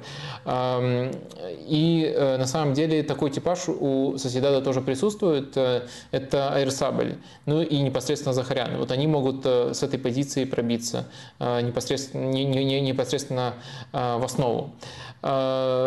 Если же рассматривать Захаряна на одну из этих позиций, на одну из позиций восьмерок, то мне кажется, центр будет слишком открытым. Но в матчах, где прямо, ну, точно не, не в выездных матчах, где прямо все заранее очевидно, Лас Палмас, там, там Пимьента, тренер, э, бывший из молодежной структуры Барселоны, так что там будет борьба за владение еще. Э, Тут не, не будет однобокий матч, плюс еще на выезде. Э, В общем, в более легких матчах можно его еще на эти позиции рассматривать. Ну и плюс, если ромб, то автоматически тоже еще у него добавляется вариантов, где он мог бы себя применить. Более того, был целый 13-минутный отрезок в этом сезоне, когда Реал Соседат играл с сложной девяткой. Айрсабаль ее в, таком, в, в такой конфигурации исполнял. И честно, прикинуть по качествам, Захарян тоже мог бы исполнить эту ложную девятку. Что мы пока резюмируем? Ну, пока, во-первых, резюмируем, что всего лишь со скамейки, или не всего лишь, это, наверное, нормально для такой стадии сезона. А во-вторых, резюмируем, наверное, тот факт, что все-таки а, конкуренция у Соседада э, очень серьезная, ее так э, легко не получится выиграть. И мне кажется показательным тот факт, что Соседат может э, выставить состав вообще без Захаряна и с футболистами на его позициях, на позициях, на которых он претендует потенциально, с опытом игры за сборную Испании. То есть Брайс Мендес играл, Мерина играл, Эрсабаль играл. Если все они в форме, то это футболисты уровня сборной Испании. И Захаряна вот с ними будет конкурировать. Это непростая задача, но сезон длинный, команда играет в Лиге чемпионов.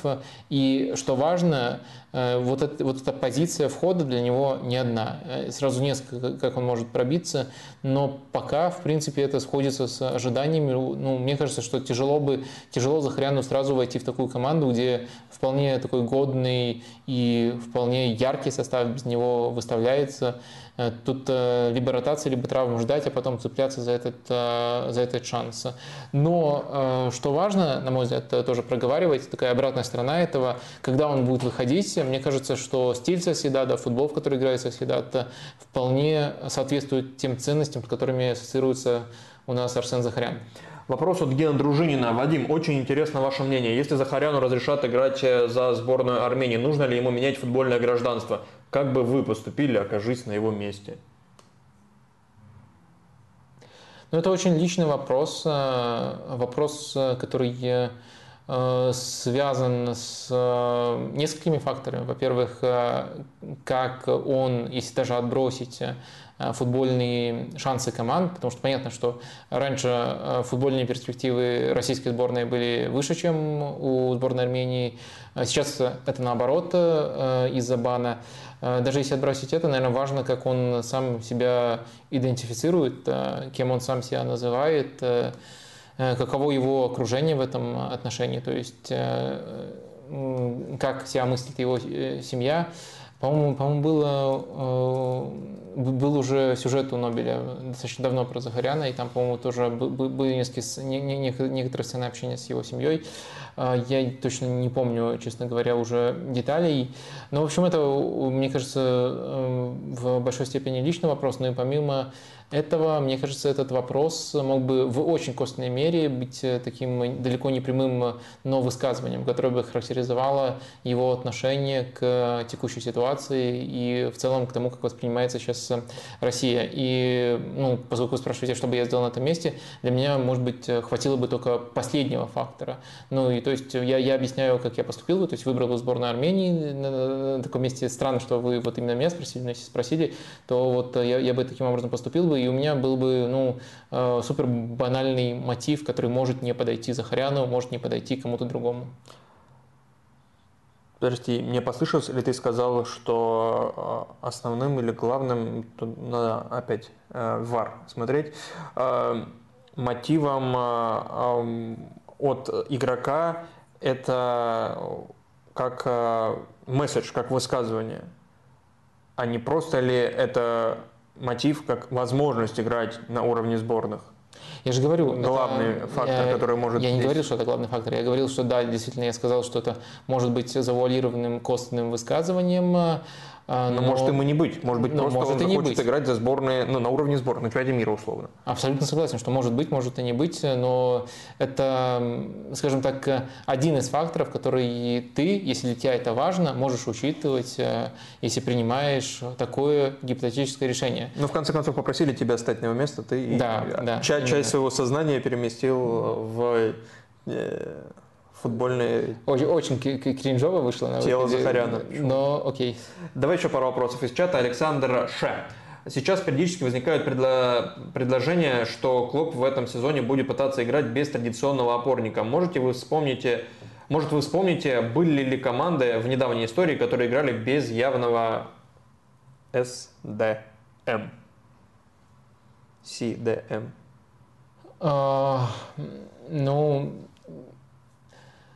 Мне кажется, тут э, большой вопрос э, трактовок. Ну, допустим, э, Арсенал, который играл с центром Артета Рэмзи. Э, это является командой без чистого опорника. Но, с одной стороны, на тот момент был тренд на контролирующих опорников. И э, реальная разница между Артетой в этой роли, ну да, раньше у него были другие роли, но реальная разница между Артетой в этой роли и Кариком в этой роли, что просто Карик раньше тоже играл на этой позиции, но то, что вот они делали на конкретном этапе, было очень-очень похоже, несмотря на то, что Артета другой, другим путем к этой роли пришел. И в целом э, на каком-то этапе было очень важно в первую очередь давать контролирующие качества на этой позиции. А, так что мне кажется, что такие команды можно вспомнить. Я вижу это немножко э, бессмысленным занятием. Ну и, честно говоря, э, я пока не уверен, что Клоп будет играть без чистого опорника. Мне кажется, что Ливерпуль до последнего дня будет еще бороться за кого-то более вдохновляющего, чем Энда на этой позиции. Но если этого не получится сделать, то я думаю, роль Энда постепенно по мере его адаптации будет возрастать, и Энда станет основным футболистом. Не потому, что он обязательно тянет этот уровень, а просто потому, что это важная роль. И помимо всего прочего, в вот этих матчах, о которых вы говорите, МакКаллистер играл, уже не сыграет в следующем. А, не, желтую карточку, э, красную карточку отменили. Отменили, да. Да, да, сори, э, дезинформация тут э, у нас была а, может сыграть э, и, и дальше на этой позиции, но это сковывает его качество в любом случае. Так что мне кажется, что, во-первых, э, Энда может стать основным вариантом, а во-вторых, э, основной вариант еще может прийти в Ливерпуль. Вариант, при котором Ливерпуль весь сезон играет с МакАлистером на этой позиции, или с МакАлистером в роли основного на этой позиции – мне кажется, в этой иерархии третьим. То есть, грубо говоря, первый вариант – Ливерпуль успевает купить еще одного дорогого опорника, второй вариант – Энда основной, и третий вариант вот этой иерархии для меня – игра с МакАлистером. Так что я бы вот так ранжировал. Ну, тут, в принципе, мы по ходу сезона просто узнаем, кто был ближе. Я просто пока не верю в версию, которую вы предлагаете, или там, которую сейчас вот транслируют э, источники ваши. Ну да, для тебя, я так понял, вероятнее, что Энда э, вырастет до уровня основного состава Ливерпуля, чем МакКаллистер э, вырастет э, в плане игры на этой позиции. Первый вариант вероятнее для тебя сейчас. Ярослав Михайло, добрый день. Ранее вы говорили, что в новом сезоне Манчестер Юнайтед вынуждает Казимира покрывать огромную зону. Разве линия обороны не слишком низкая? Почему даже с уходом и старта Магуайра линия защиты даже при Тена э, Хаге слишком низкая? Э, ну, э, мне кажется, зависит от отрезка матча. То есть в, матч, в отрезке, когда Манчестер Юнайтед идет в прессинг, нет у них низкой линии обороны. Именно на том уровне, на котором должна располагаться для того, чтобы поддерживать давление. Если, что вы вот подразумеваете под низкой линией? Вы, вы посмотрели на какой-то показатель, э, то есть э, какая была средняя линия защиты в каком-то матче, но в таком случае этот показатель, если вы правильно понимаете, как он считается, он характеризует, что Манчестер Юнайтед просто долго, длительный отрезок этого матча оборонялся позиционно, не прессинговал. Но нет такого, что Манчестер Юнайтед идет в прессинг, но и при этом э, располагается располагается неправильная линия обороны. Наоборот, как раз когда Манчестер Юнайтед идет в прессинг, линия обороны располагается как надо. А, но в то же время, если говорить о том, почему линия обороны может располагаться ниже, чем хотелось бы при позиционных э, атаках, Э, ну, при позиционной обороне и позиционных атаках соперника. А, мне кажется, тут это может быть связано с тем, что центр слишком открытый. Ну, то есть э, вы об этом упомянули, но это как раз-таки хорошее обоснование, почему они располагаются ниже. Э, то есть эм, если, грубо говоря, вот у нас тут маунт, Бруно без мяча и слишком высоко, и тут карикатурно высоко э, рисую, и если бы в таком сценарии еще и линия защиты располагалась высоко, и один Казимира оказывался, его бы окружали, то сразу же есть пространство, куда отдать. И в таком случае моментов допускалось бы еще больше. Если они вот э, в эпизоде, я подчеркиваю, где не прессинг, где позиционная оборона, опускаются, и тут, да, большая линия, но некуда отдавать, то, по крайней мере, эта угроза кажется не такой явной. Но в а, оптимальном сценарии линия защиты располагается выше, но при этом на мяч оказывается давление за счет того, что нет разрыва в центре поля. Вот как-то так. Надеюсь, на выходе понятно сформулировал. Но в целом э, важно еще делить на стадии, и наоборот, я бы отметил, что очень хорошо линия защиты МЮ в этом сезоне поддерживает прессинг. Это не слабость, это как раз таки один из работающих механизмов. Давай, я даже не знаю, уместно ли здесь и нужно ли вообще устраивать опрос. Сейчас мы будем говорить о... Мы до сих пор не устраивали опросы. Ни разу. Сейчас мы будем говорить в рубрике не новости, но события о президенте Федерации футбола Испании. И если у тебя есть какой-то опрос, который э, ты хочешь э, сформулировать, то пожалуйста. А я пока напомню всю хронологию. Э, сборная Испании, женская сборная У меня Испании. есть опрос «Убираем лысое чмо». Блестящая формулировка, Вадим. Слушай, э, не то чтобы я боялся, но может ты своими пальцами ведешь. Не, Нет, ладно. Тогда это будет исходить от меня инициатива. Нет. Я бы этого не хотел, но... На самом деле это, это не совсем э, корректно, даже для опроса, даже, даже для э, Рубиалиса. Мгм.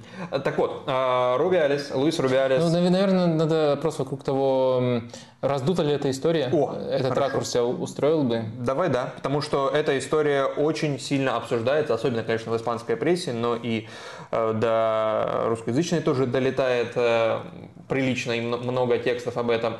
Э, Сборная Испании, женская сборная Испании победила на чемпионате мира, это было чуть меньше недели назад, э, и, э, но при этом все обсуждают не саму победу, а э, то, что происходило на церемонии награждения. Там Рубиалис, э, президент Федерации футбола Испании, обнимал, целовал всех тех, кто побеждал, но особенно рьяно он поступил с э, Эрмосой, э, полузащитницей э, сборной Испании, которую он прям схватил и прям засосал, э, прям в губы. Э, И после этого э, он сказал, много было речей разных, э, э, от разных людей. Рубяли сказал, что он ошибся, и все это произошло спонтанно. И он э, сожалеет, э, хотя все это было спонтанно и в рамках э, вот порыва чувств, эмоций от э, победы э, своей страны. Потом появилось сообщение которое якобы сказал Эрмоса, что это был, а, которое по сути дублирует э, ре- речи Рубиалиса, что это был спонтанный взаимный жест большой радости от победы на чемпионате мира, и что с президентом у них хорошие отношения, не нужно больше на этом зацикливаться.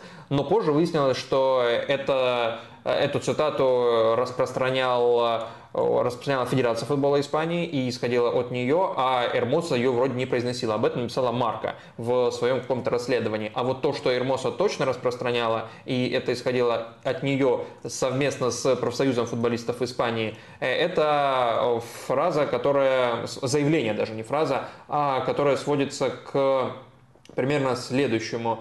Э, Мы работаем над тем, чтобы подобные действия никогда не оставались безнаказанными и карались санкциями, и даже принятием соответствующих мер для защиты футболисток от действий, которые мы считаем неприемлемыми. Это говорится в заявлении профсоюза от лица Эрмоса, и она под ним э, вроде бы подписывалась. Э, Много разных людей и организаций в Испании высказывались, даже на, на уровень там, министерств и правительства вышел вопрос, что делать с Рубиалисом. И сегодня могло случиться такое, что Рубиалис закончит э, свою деятельность на посту президента Федерации футбола. Но он высказался еще раз и дал понять, что от него эта инициатива исходить не будет. Эта инициатива – это уход с поста. Э, Он буквально описал, что происходило там э, в сегодняшней цитате Марки. В тот момент, когда передо мной приходила Дженни Эрмоса, мы обнялись, она меня приподняла. Я сказал ей забыть о пенальти и отметил, что она была фантастической на этом чемпионате мира. Она сказала мне, что я крутой. Я спросил ее, поцелуйчик, затем все произошло. А лже-феминизм не ищет правды. Это продолжение цитаты Рубиалиса. Он ищет, как надеть на себя медаль, думает о своих успехах и наплевать на людей. Пресса и дальше будет меня казнить. И он сказал, что он, я не собираюсь уходить в отставку. Что я такого сделал? Я буду бороться до конца. Неужели это все настолько серьезно, что я должен уйти? При этом он э, постоянно говорит, что я совершил ошибку, но сейчас не самое подходящее время для такого жеста. То есть я совершил ошибку, насколько я понял. Э, он формулирует это, совершил ошибку и эта ошибка только потому, что это произошло в 2023 году, а не потому, что это произошло в принципе. Итак, каков опрос ты сформулируешь? Пока Я история с Рубиалисом раздутая, и, как всегда, дал э, разные варианты по наполнению, не только да-нет. Да, но он все равно должен ответить. Да, это пустая история. И нет, проблема заслуживает внимания, и этот вопрос у нас угу. прямо получается с такой реальной борьбой, потому что нет варианта совсем явного аутсайдера. Большинство пока голосует за то, что эта история достаточно пустая, но в то же время э, никто не выше 50% и никто не ниже 25%. Э, поэтому тут, тут э, мнения явно разделились, и это достаточно э, интересно. Но мне кажется, что в этой истории есть э, два ракурса. Первый ракурс который, ну, такую злобную ухмылку, наверное, вызывает в том контексте, что ну, Рубиалис это ну, очень, ну, мы просто об этом не говорим, поскольку он э, давно не оказывался в таком центре внимания, но это очень слабый управленец, это человек, который был участником очень многих коррупционных скандалов, э, в основном они, э, и причем расследования проводились до этой истории, сейчас его начали в медиа еще активнее мочить, вероятно, кто-то там уже думая, что его конец близок, э, дополнительно сливает в медиа какие-то э, неприятные для него факты, но в любом случае э, то, как он присваивал деньги Федерации себе, там ездил там и с девушками в Майами, ну, короче, можете найти это очень много историй, там, и где у него были там схемы, где он тоже зарабатывал, будучи чиновником, и эти деньги не должны были идти ему в карман, ну, короче, это коррупционер, наверное, по-другому нельзя тут сказать. Это человек с минимальной общественной поддержкой, э, и это человек, э, который как менеджер сборной Испании, я имею в виду, конечно, как э, ну, президент, но он тоже в своем роде менеджер, и как, как просто слабый управленец. И вот в нем все это сходится.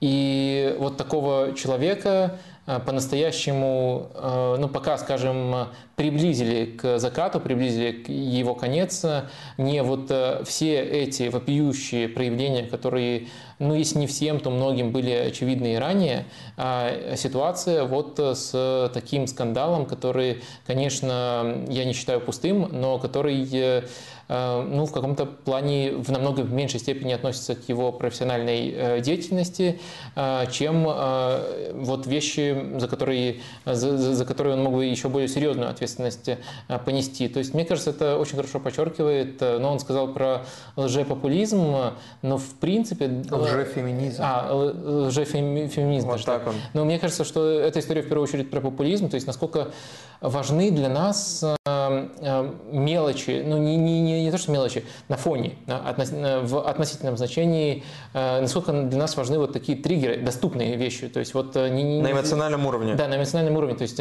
э, когда ты видишь, что человек, ну просто хам, который считает, что ему абсолютно все позволено, и он может вот так вот, и опять же, 23 год на дворе поцеловать свою подчиненную, по сути, тут определенная иерархия есть, это триггерит. Это может быть не всех триггерит, но триггерит огромную группу людей, это всем понятно, понятно, по крайней мере, за что предъявляется, тут ни, ни в чем не надо разбираться, никакой трудный месседж не надо доносить, и это сразу же ведет к скандалу, и так сильно его ни за что не мочили, а, ничто не раздували. И вот это, мне кажется, таким симптомом времени. И, с одной стороны, это не обязательно плохо, но так просто работает, э, работает наша, наша эпоха. Вот мелкие э, вещи, которые в относительном масштабе могут быть более мелкими, они и менее относящимися к его компетенциям, они могут выходить на первый план и буквально хоронить карьеры. Даже если там его карьера могла бы похорони, быть похоронена еще раньше, если бы ориентировались на его компетенции. То есть я правильно тебя понимаю, что тебе кажется, на профессиональные какие-то недостатки, профессиональные провалы, те, кто сейчас условно мочит э, и критикует Рубиалиса, могут закрывать глаза на профессиональный провал, даже медиа, даже журналисты, даже болельщики. Но на имиджевые провалы уже э, глаза закрывать не могут. И что сейчас, вот я правильно тебя понял, я просто пытаюсь понять, э, что ты сказал, имиджевая история важнее, чем профессиональная компетентностная история. Ну, я думаю, что да. В плане все... сохранения своего места работы. Я вот тут все как бы... Поста, даже не место работы, а именно поста высокого. С одной стороны, выглядит странным, поскольку, наверное, так быть не должно. Всегда хочется, чтобы люди, ну, в данном случае реагировали еще раньше. Прям до этого можно было просто не доводить, поскольку было очень много других поводов, намного более адекватных и прямых для того, чтобы давно лишить его этой работы. Но а, в то же время а, сейчас разница в том, что к футбольной общественности, то есть к людям, которым широко э, э, постоянно интересен футбол, подключилась вся испанская общественность, поскольку эта история не требует вообще никаких футбольных знаний. Те просто рассказали, что случилось. Ты увидел фотографию, видео? Девушка, начальник, э, такая ситуация, и дальше ты в зависимости, со своими, в зависимости от своих ценностей формируешь к этому отношение. Ну и у многих, и мне кажется, это абсолютно правильное отношение к этому э, негативное. Ну и есть еще вторая сторона, если тебе... Да, интересно. там еще просто был момент, нужно тоже, наверное, проговорить его. Это э, его поведение на уже самой церемонии награждения, когда он э, хватал за причинное место, а рядом были члены королевской семьи. И это тоже э, вызвало дополнительный эмоциональный, эмоциональный всплеск. И, естественно, может быть, что самое, э, не знаю, серьезное в плане законодательства, может быть, в плане юридических последствий, это история с его непосредственной подчиненной, потому что Эрмоса, она не его подчиненная, она играет за страну, а он э, занимает э, должность чиновника, э, но они, ну, как бы, он непосредственно на нее не влияет, тренер ее, да, влияет и так далее. А, а вот на кого он непосредственно влиял, это одна из сотрудниц Федерации футбола, которая еще в 2016 году подавала в суд на него за домогательство, тогда это дело, в, насколько я понимаю, в досудебном порядке порядке удалось разрешить. Я уж не знаю, каким образом, э, но удалось разрешить. И сейчас она же вспоминала эту историю, ну, потому что все э, в медиа испанских вспоминают эту историю, естественно, к ней обратились тоже. А, ну, Второй ракурс ты хотел? Второй ракурс ну, непосредственно эту историю, то есть э, вне зависимости от того, какие, скажем, истории мы считаем тут более важными, менее важными, но непосредственно эту историю немножко тоже разобрать, отношения, мне кажется, лишним высказать тут не будет. И мне кажется, что тут как бы даже, ну, я, я понимаю, что сейчас это такая тема, если мы рассматриваем, э, то есть человек, у которого есть э, какая-то власть, который находится статус. в позиции власти, да, э, статус, который этим пользуется для того, чтобы для, для того, чтобы ну, склонить к чему-то или просто злоупотребить вот этим вот статусом. И тут, мне кажется, когда вот есть такая субординация между мужчиной и женщиной, очень много сейчас э, серых зон. Ну, то есть э, кто-то говорит, что э, совершенно это неприемлемо, кто-то говорит, что если, ну, если это там от сердца и взаимная любовь... Ну, это порыв просто, там не важно, что... Да, это, это норм. Кто-то говорит о том, что, а, как вы поймете, зародилась ли это, завис... зародилась эта любовь там с помощью этого толчка, который, власти, которая была, либо она изначально была искренней. Ну, короче, тут можно уйти в непонятное... Насколько в... сексуализирован этот да, подтекст, или просто потому что он действительно радовался и знак выразить. Можно ли сделать угу. там просто комплимент, или это уже... Ну, короче... Но ты ведешь я, к какому-то «но». Я, я веду к «но». Вот, вот это вот э, куча серых зон, э, куча зон, где вы будете в разных позициях в зависимости от того, какие у вас э, ценности. Но этот случай, как бы он как бы за пределами этих зон, потому что тут ситуация действительно черно-белая. Тут никакого согласия нет, тут просто тут нет никакой взаимности, не, не, не, просто чистейшее злоупотребление. И это, конечно же, э, просто неприемлемо. И мне кажется, вот многие люди, которые по непонятным э, причинам пытаются защищать Рубиалиса, вот при, прием, например, вот как я, по крайней мере, пытаюсь не запутаться в приемлемом и неприемлемом в таких ситуациях, хотя я не думаю, не, не, не говорю, что для всех это сработает. Э, я задаюсь простым вопросом. Вот у меня есть сестра. Если бы такое случилось, вот кто-то на работе сделал такое с, с моей сестрой. Э, и, ну, и так, по, по, такое я там, подразумеваю вот конкретный э, случай, то есть он может быть другим. Я вот задаю такой вопрос. Э, считал бы я, что это приемлемо? И в данном случае я бы не считал, что это приемлемо. Я, конечно, понимаю, что это не действие, за, за которым должен там, последовать расстрел или тюремный срок, но за этим должны последовать абсолютно искренние извинения. Если посмотреть на извинения Рубиалиса, они такие из эм, категории, вот мне нравится, э, мне нравится, как некоторые люди извиняются, извините, если задел чьи-то чувства. То есть это не настоящий, он даже еще страннее сформулировал, но даже извините, если задел чьи-то чувства, это означает то, что ты считаешь, что сделал все правильно, а вот какие-то лохи там оскорбились, но ты уже снисходишь до этих лохов и говоришь, извините, так и быть. То есть э, не искренние извинения. Я считаю, что как минимум искренние извинения за такое должны были последовать, э, э, хотя момент действительно эмоциональный. И вот маркер у меня для этого такой. Я этот маркер людям, которые себя ассоциируют с человеком во власти и поэтому склонны ему многое прощать, я бы и посоветовал и с такой позиции ему глянуть. Контекст здесь имеет значение, то есть э, момент э, празднования, момент выражения эмоций э, или нет? А, контекст, ну, то есть это момент празднования был? Ну да, это произошло не в случайный какой-то момент, это произошло не на тренировке, это произошло, когда команда э, Испания второй раз стала чемпионком, чемпионом, чемпионком мира. То есть в 2010-м и вот сейчас. Мне кажется, это важный смягчающий фактор. И я, вынося свою оценку, что изменения должны были быть, и они должны были быть нормальными, э, и это могло бы, при условии, что эти изменения удовлетворили бы саму Дженни, могло бы историю потушить, э, я это эмоциональность вносил э, в, как, как один из факторов. Это действительно один из факторов, но но важно, что история же на этом не закончилась. То есть он свои сначала публиковал извинения, которые на самом деле, извините, но я на самом деле не извиняюсь, это вы просто не так поняли, вы все идиоты, а я президент, и мне все дозволено. Ну, короче, у него ну, вся линия поведения такая. Он говорил про то, что ему все дозволено, вот и подавал так это? Нет, это я уже додумал. А, вот да, это важно, потому что я такого не считывал из его извинений. А, ну, он точно говорил, извините, но не извините. Ну, то есть, извините, но это вы виноваты, что не поняли, а у, а у нас все, все взаимно и так далее.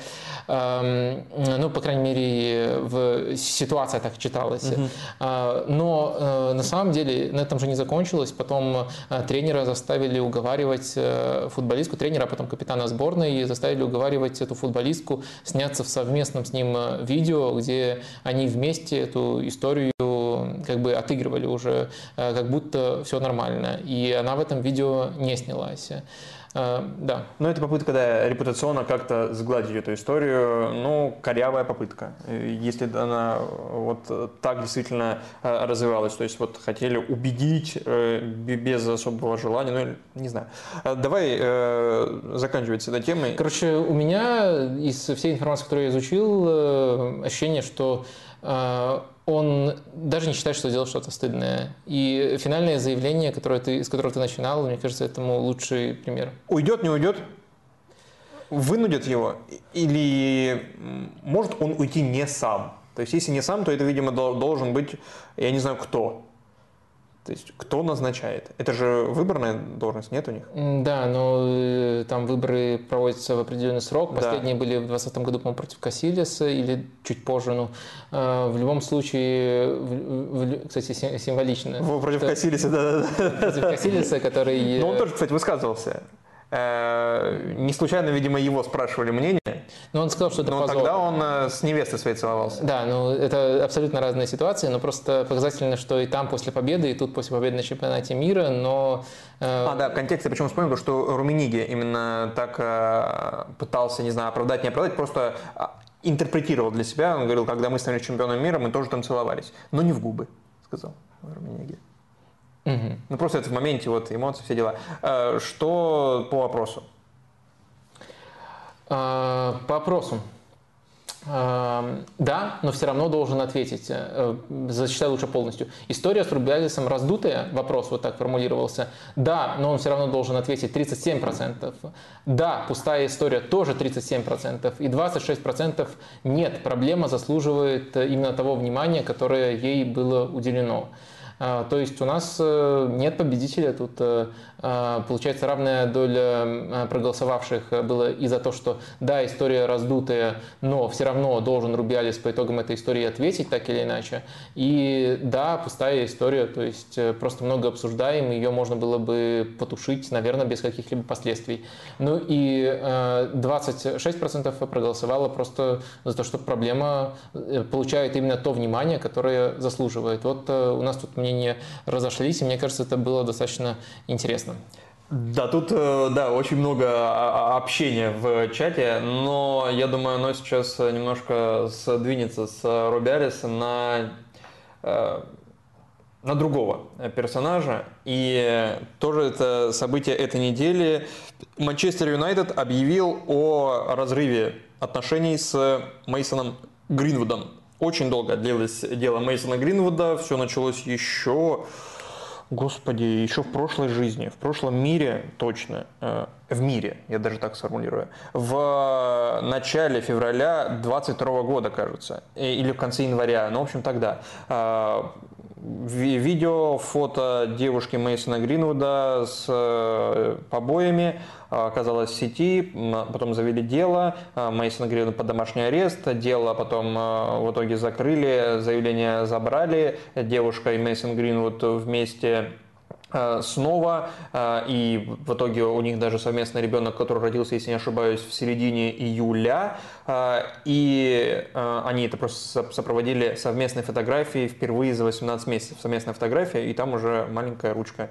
Ну, судя по всему, родился ребенок, слава богу. Но отношения с клубом все это время и с его профессией были натянутые, хоть и дело закрыто, хоть и, собственно, пострадавшая и э, тот, кто не знаю, субъект этого дела, э, он э, э, они живут вместе, но, насколько я понимаю, видимо, уже, ну да, если дело закрыто, может приближаться к ней. А, и сейчас Манчестер Юнайтед долгое время проводил свое внутреннее расследование, независимо от там, Скотланд-Ярдов, я не знаю, кто там проводит расследование, связанное с домашним насилием. И в итоге на этой неделе, причем там интересно, там... Грин, пока не дорос до такого уровня, манчестерская полиция проводила, просто так да, называется. Да, да. Хорошо. Очень креативно. могли что-нибудь поинтереснее придумать. Так вот, э, Гринвуд и Манчестер Юнайтед на этой неделе э, расстаются официально, и, э, собственно, здесь тоже вопрос, насколько это да давай, ладно, скажу грубо, не нравится, но что поделать, справедливо по отношению к игроку, к которому у государства нет претензий, и какое вообще будущее у карьеры Мейсона Гринвуда, которому всего ничего лет. Может быть, тоже это в какой-то опрос оформить, да хоть и такой же, не знаю, либо такой общечеловеческий, что ли, и с уклоном в какую-то справедливость, либо вопрос профессиональный и как вы ну, думаете, сложится карьера? Сначала Гринвуд э, заслужил э, как-то оформить уход или разрыв с МЮ. Вот это вот мне хочется спросить. Гринвуд заслужил такое решение МЮ, я думаю, Да не, ну ты тут ставишь Гринвуда как в позицию жертвы. Э, ну, как будто заслужил ли он. Хорошо, как ты предложил бы Да просто на, насколько справедливо. Э, да, хорошо. Решение МЮ по Гринвуду. Да, мне кажется, он чуть более нейтрально, хотя тоже... Справедливо? Конечно, есть теоретическая краска. Ну, вариант ответа ты мастер придумывать, поэтому тут даже не лезу. А, ну, тут тяжело придумать э, что-то, кроме двух вариантов ответа, но можно попытаться на самом деле. И Грин вот на этой неделе, пока подумай, сопроводил э, вот э, эту, этот инфоповод следующей фразой. «Я не совершал того, в чем меня обвиняли, и в феврале с меня были вся, сняты все обвинения». В феврале уже этого года. 23-го. Однако я полностью признаю, что совершал ошибки в своих отношениях и беру на себя часть ответственности за те ситуации, которые привели к публикациям в социальных сетях. Ну вот такое, я уж не знаю, высказывание как будто Мейсон Грин говорит, э, что ошибки да, но не те, в которых э, обвиняли. Обвиняли в домашнем насилии, в, в избиениях. И здесь он говорит, э, ответственность, часть, даже не всю, а часть ответственности за ситуации, которые привели к публикациям в социальных сетях. То есть как будто он говорит, так зря я отдал пароль от Wi-Fi. Надо было вообще не, надо было не запретить публиковать. Вот тогда бы, да, тогда бы я точно был невиновен. А так я виновен, да? Но это очень странно. Я не знаю, может быть, это а, трудности перевода. Я не видел в я думаю, стату, может, у Манчестер Юнайтед, у Манчестер Юнайтед это очень похожее заявление. А, он совершил ошибки, но мне кажется, это просто юристы насоветовали э, обеим сторонам. Ну, ты понимаешь, как это звучит? Ну, это звучит, да, да нет, ну, не, не, не надо уже тогда думать, как ты додумываешь. Но он как бы, он совершил э, ошибки, но он не совершил ну, то, то, то в чем его обвиняли. Ну, то есть есть формально то, что вот дело закрыто, поэтому он может так говорить. Ну, то есть э, это типичная формулировка, чтобы вот в ней просчитали абсолютно все стороны что-то нейтральное. То есть он виноват, но он не виноват. Ну, короче, мне кажется, это просто юристы насоветовали, и тут не надо какой-то глубокий смысл искать. А, э, что ж, давай разгребать постепенно эту историю. Давай. Да. Я, я нагреб, ты разгребай. Как а, обычно. Ну, а, смотри, что меня тут а, смущает. Я бы, наверное, попытался раскрыть эту историю, исходя из двух мифов, которые я чаще всего слышу. Я думаю, раз, раз, разбивая эти мифы, мы постепенно доберемся, наверное, для, до всех аспектов э, этой истории. Но первый миф, который я слышу, очень часто встречается, люди вот э, приводят его в качестве оправдания. Суд признал, что Гринвуд невиновен. На самом деле это не соответствует действительности. Суда, как вы понимаете, э, не было. Дело полиции развалилось. На самом деле можете, в принципе, посмотреть статистику подобных дел. В Британии это большая проблема, насколько редко они э, и до суда доходят, и непосредственно до обвинительных э, эм, э, приговоров. То есть это очень трудный в плане доказывания дела. Ну и полиция, когда решила ключевого свидетеля, очень легко додумать, очень легко просто сопоставить кусочек этого пазла и понять, что этим ключевым свидетелем и была непосредственно девушка Харриет Робсон.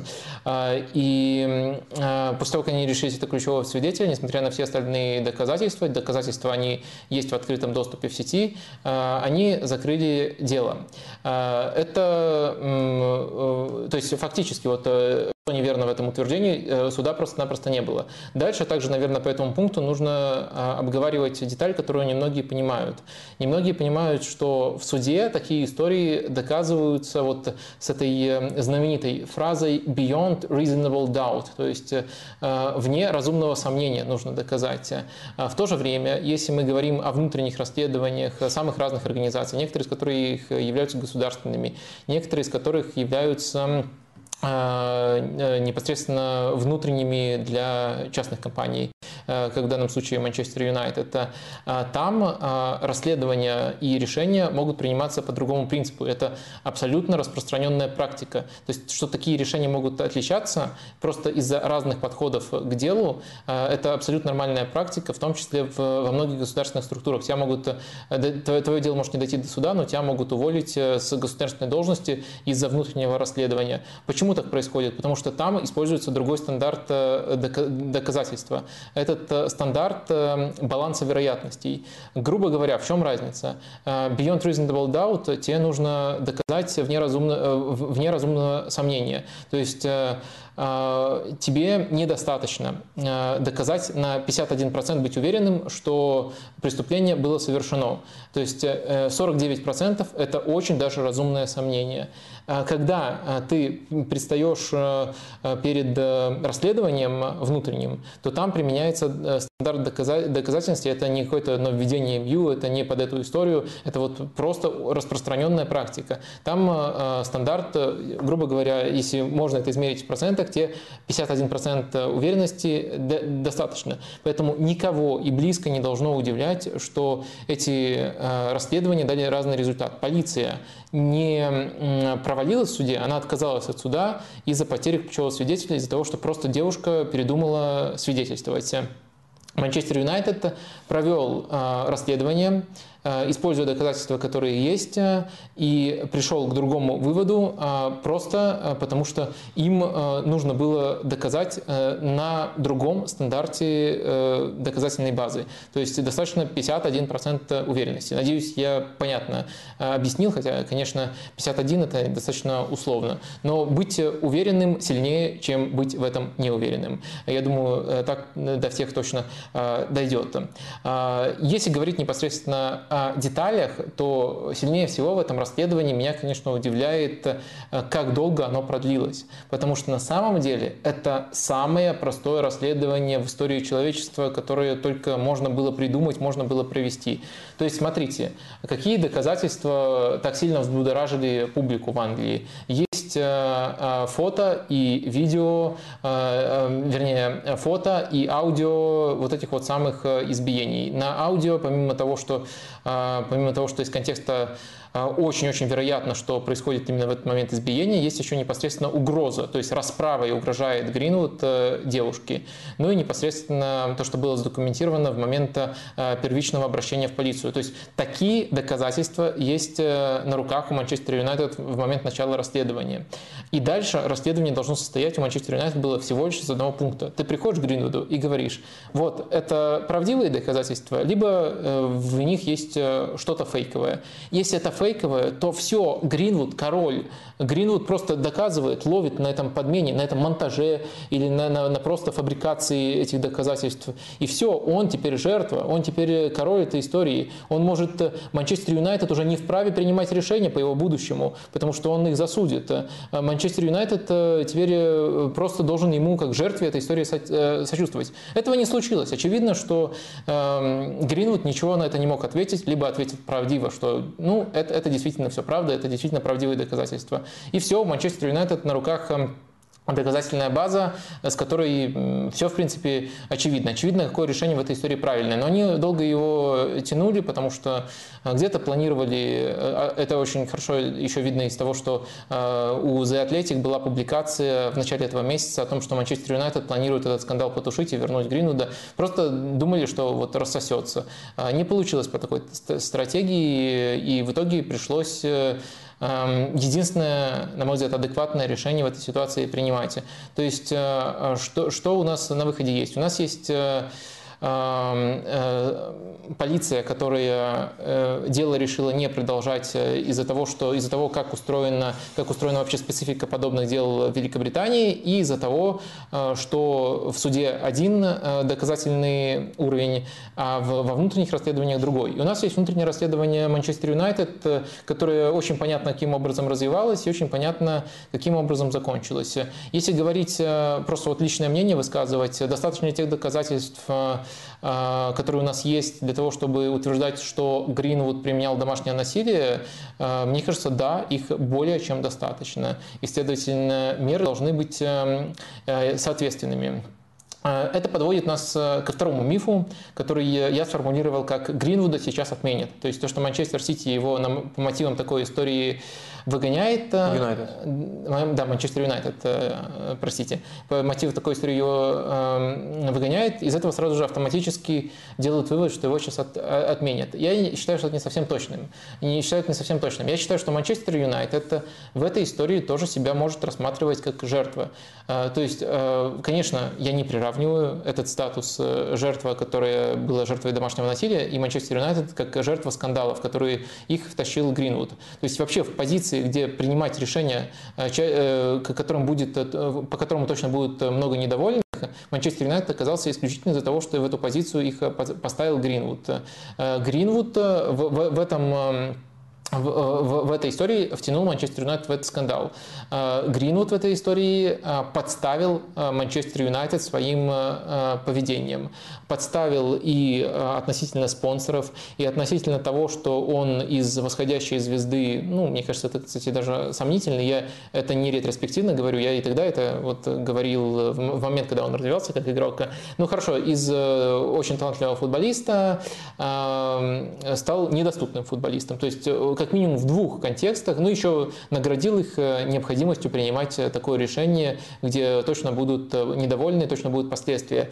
И мне кажется, что в, в, в, в этой связи Манчестер Юнайтед себя может воспринимать как жертва.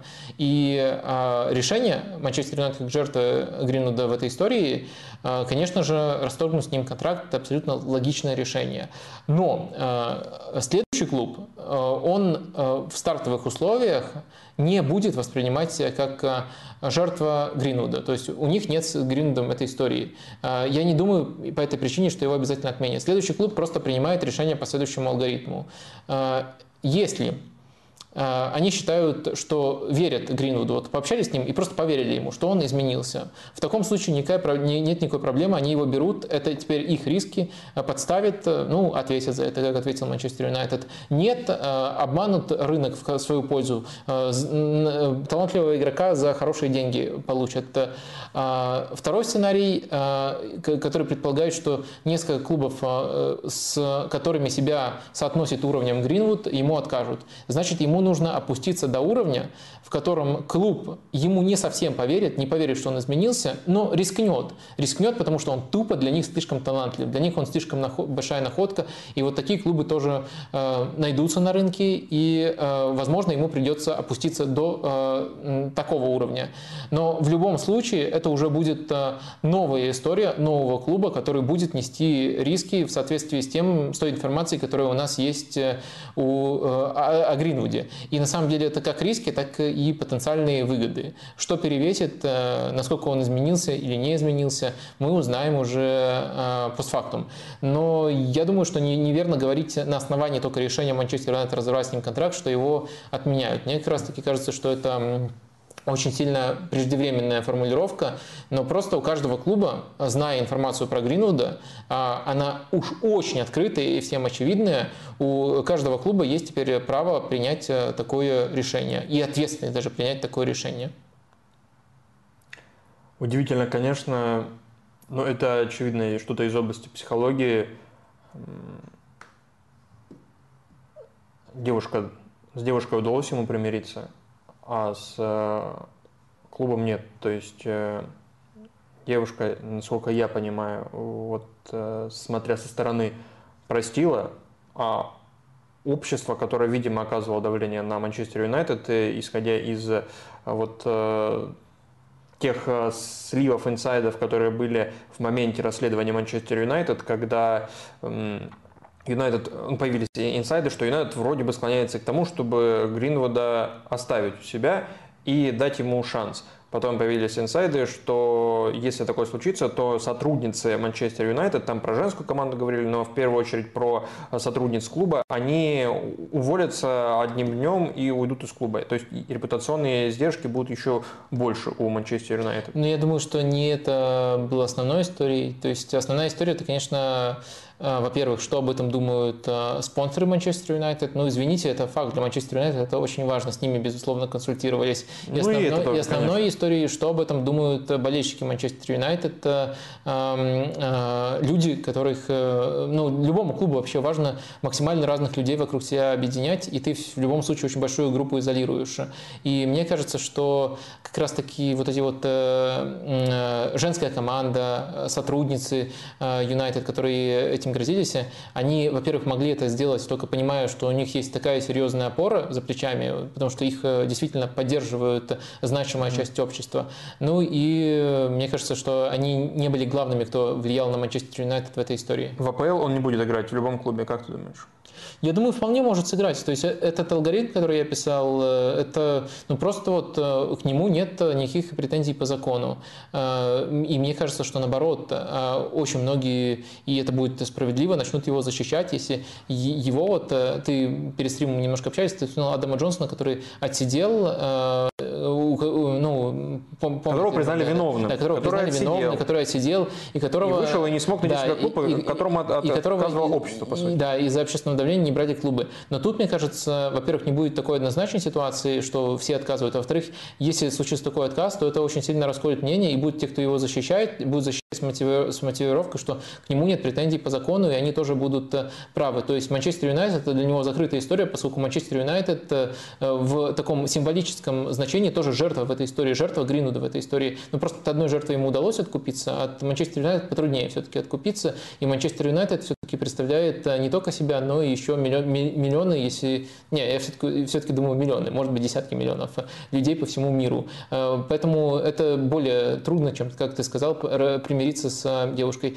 А другой клуб э, – это просто вот э, принципиально новая история для него. И тут важно понимать, что к нему нет претензий по закону, и важно понимать, что ты, грубо говоря, это пускай немножко банально звучит, должен либо поверить ему, либо не поверить ему, либо просто сказать, ай, плевать, он слишком хорош, давайте его все равно подпишем. Давай итоги опроса подведем.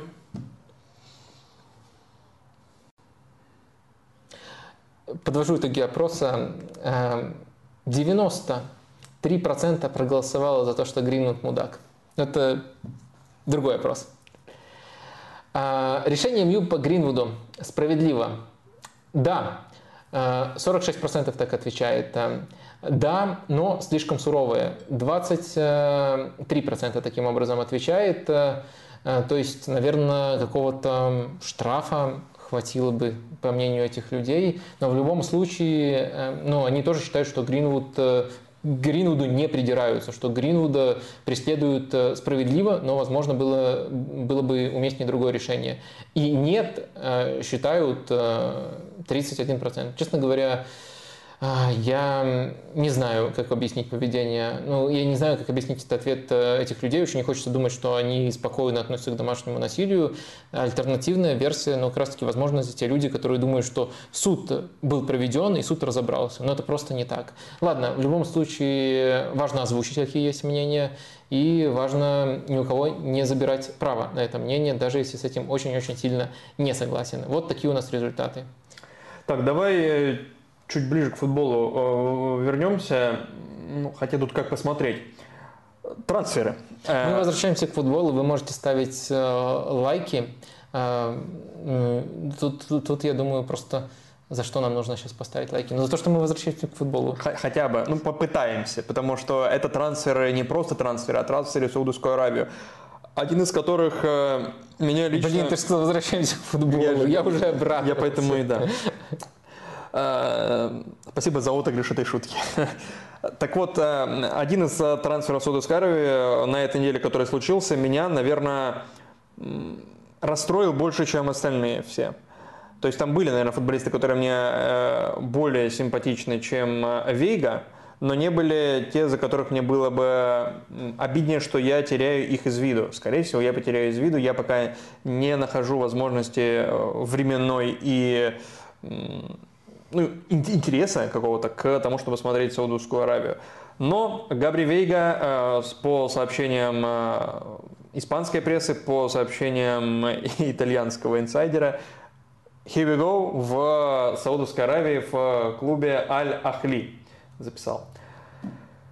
Э, и тут тоже ему 21 год, большой талант, которого на прошлой неделе, в момент стрима, когда мы говорили о Наполе, уже представляли в составе э, Руди Гарси и как он может там играть, на каких позициях и так далее, потому что там уже Фабрицио Романо писал, что все на мази.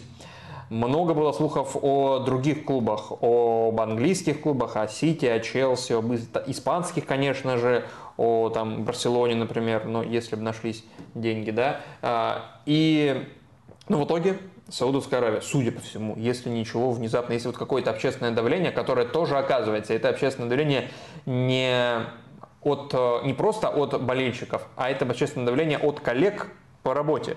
И самое яркое, это, конечно, ответ э, на твит Фабрицио Романа, что э, Вейга уходит в Саудовскую Аравию, ответ от Тони Кросса.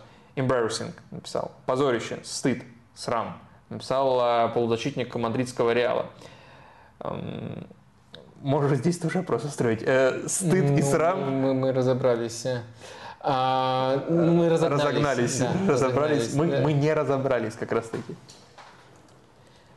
Вейга в КСА понятно? Ладно, ну, придется а... полностью печатать. Ну, а Хли напиши, все будет ясно. Mm, не знаю, варианты, там, условно, позор для Веги, позор для, не знаю, футбола в целом, для устройства рынка трансферного, не знаю, как сформулировать. Ну, я думаю, можно сделать обычный... Или пакость саудовского рынка, вот так еще. А, обычный трансфер. Э, да, ничего особенного. Позор да, для Веги. Э, и пакость саудовского. Позор для Европы. Ну, то есть, я думаю, понятно будет. И есть еще варианты? Ну вот вариант, который я еще вижу здесь э, как альтернативный, это где клуб из Саудовской Аравии и весь этот э, фонд э, выступает субъектом. Здесь субъекты другие. А, а там, типа, это проблема в Саудовской Аравии, то есть пакость этого рынка саудовского. Понимаешь, о чем я говорю? Ну, не совсем понимаю, потому что как бы все варианты подразумевают, что ну, Саудовская Аравия хочет купить, хочет его купить, хочет всех купить. И дальше просто в зависимости от того, какая точка зрения у вас, угу. этот э, трансфер выделяется, не выделяется. То есть, а, вы, нет, ладно, среди, этих да, вариантов, давай тогда... среди этих вариантов нет ни одного, который бы обвинял Саудовскую Аравию. Успех для пролиги. Понимаешь?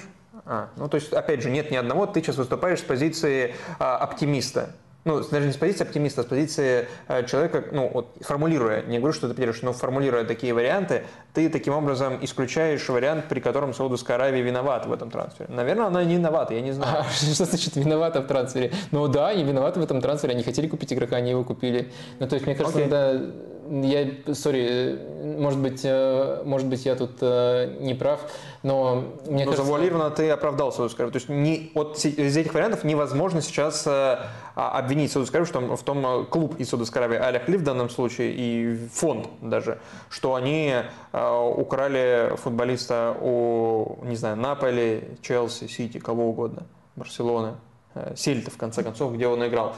А, Вадим, Неужели мы такие злые? Пишут, что у нас третье заседание суда, теперь Вейгу Да-да-да, к сожалению, ну честно, такая неделя. Ну, интонация должна быть э, другой. Интонация, мы хотим разобраться. В конце мы будем голосовать, э, хорошая эта неделя или плохая неделя, как в одном великом шоу. Э, неважно. А, так вот, Вадим, позорище? Ты согласен с Тони Кроссом? А, я, согласен... я не знаю, что он имел в виду, поэтому не уточняю сейчас тебя.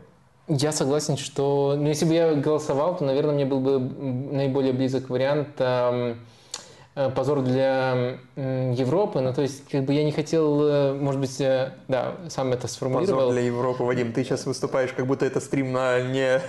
На Аль-Джазире? Не, не на Аль-Джазире, не знаю, где там, Соловьев Live или что-нибудь такое. Позор для Европы. Это вот с таких позиций будто. Постараюсь пояснить. Я, я бы, да, наверное, не так красочно это формулировал но я не считаю это рядовым трансфером.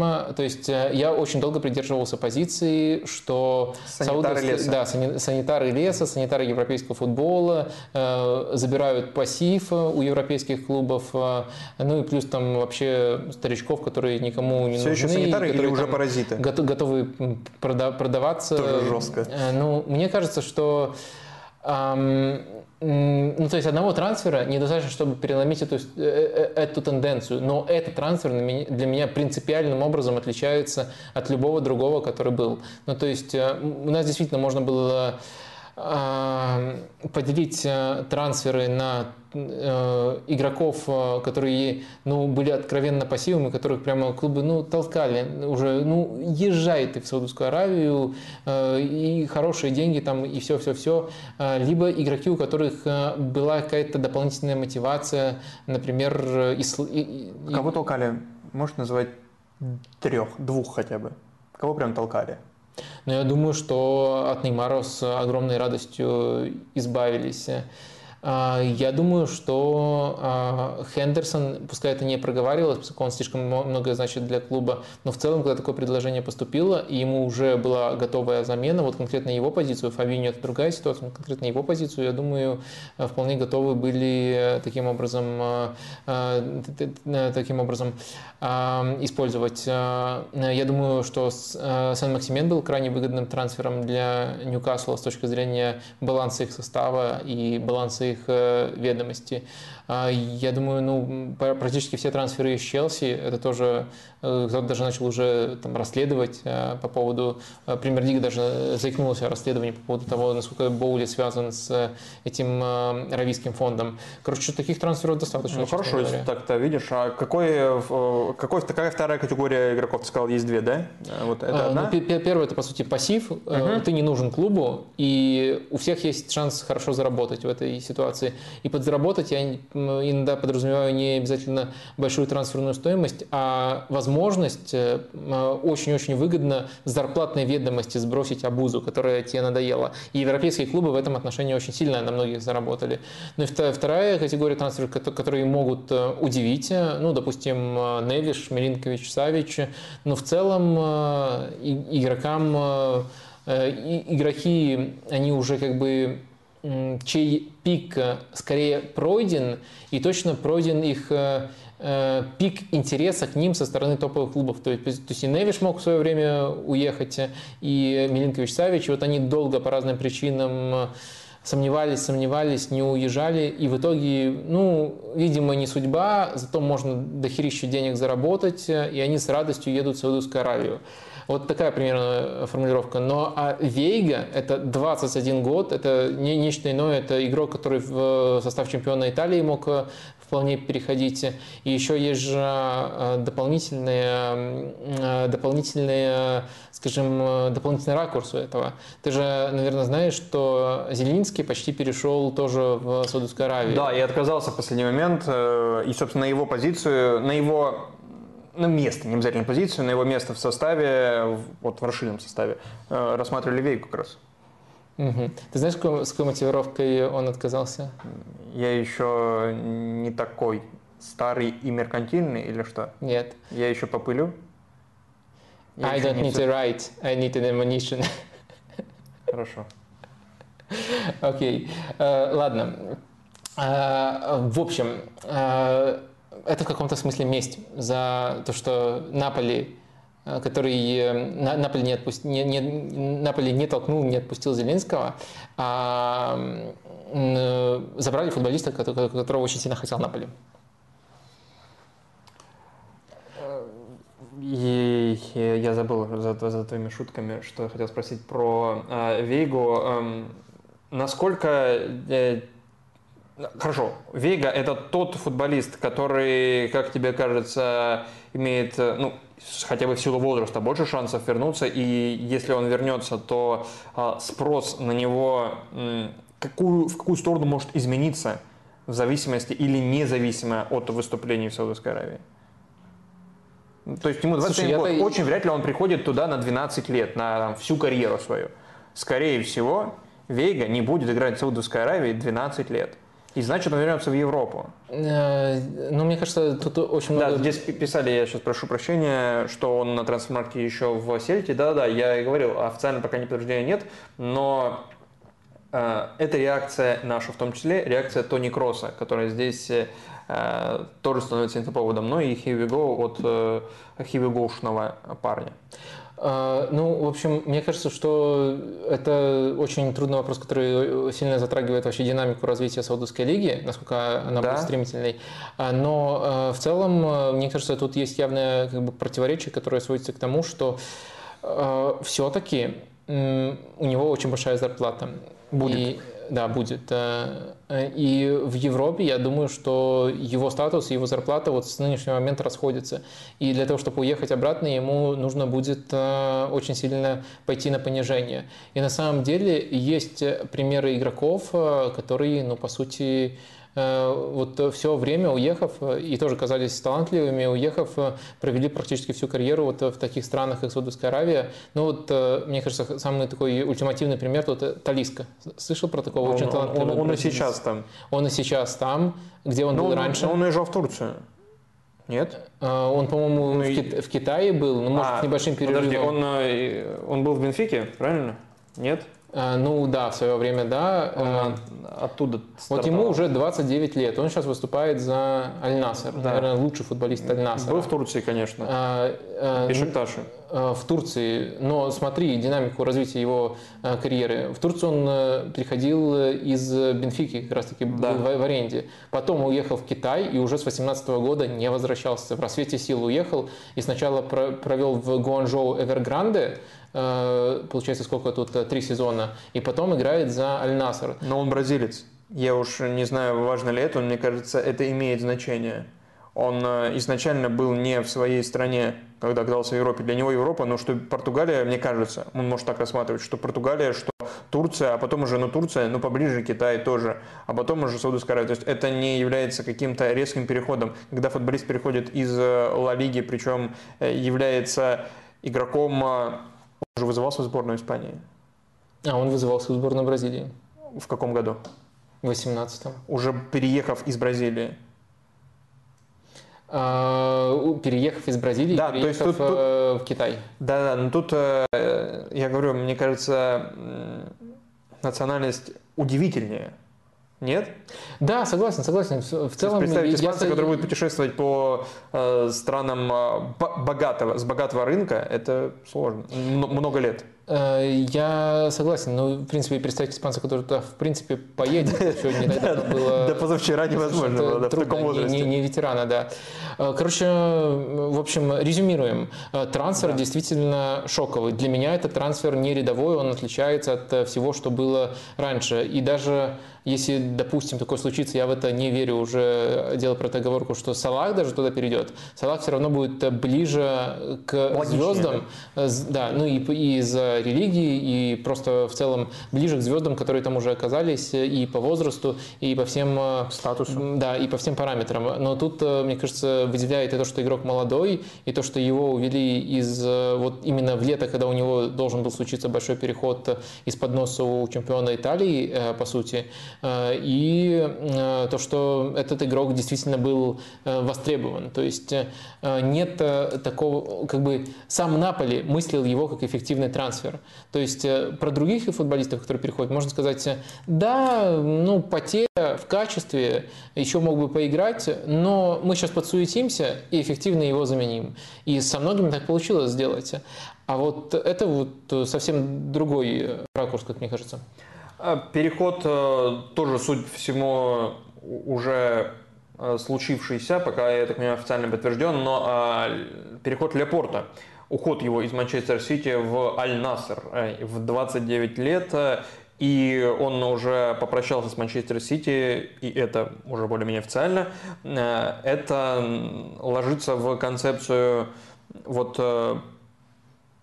до вейговскую концепцию как будто научная какая-то парадигма.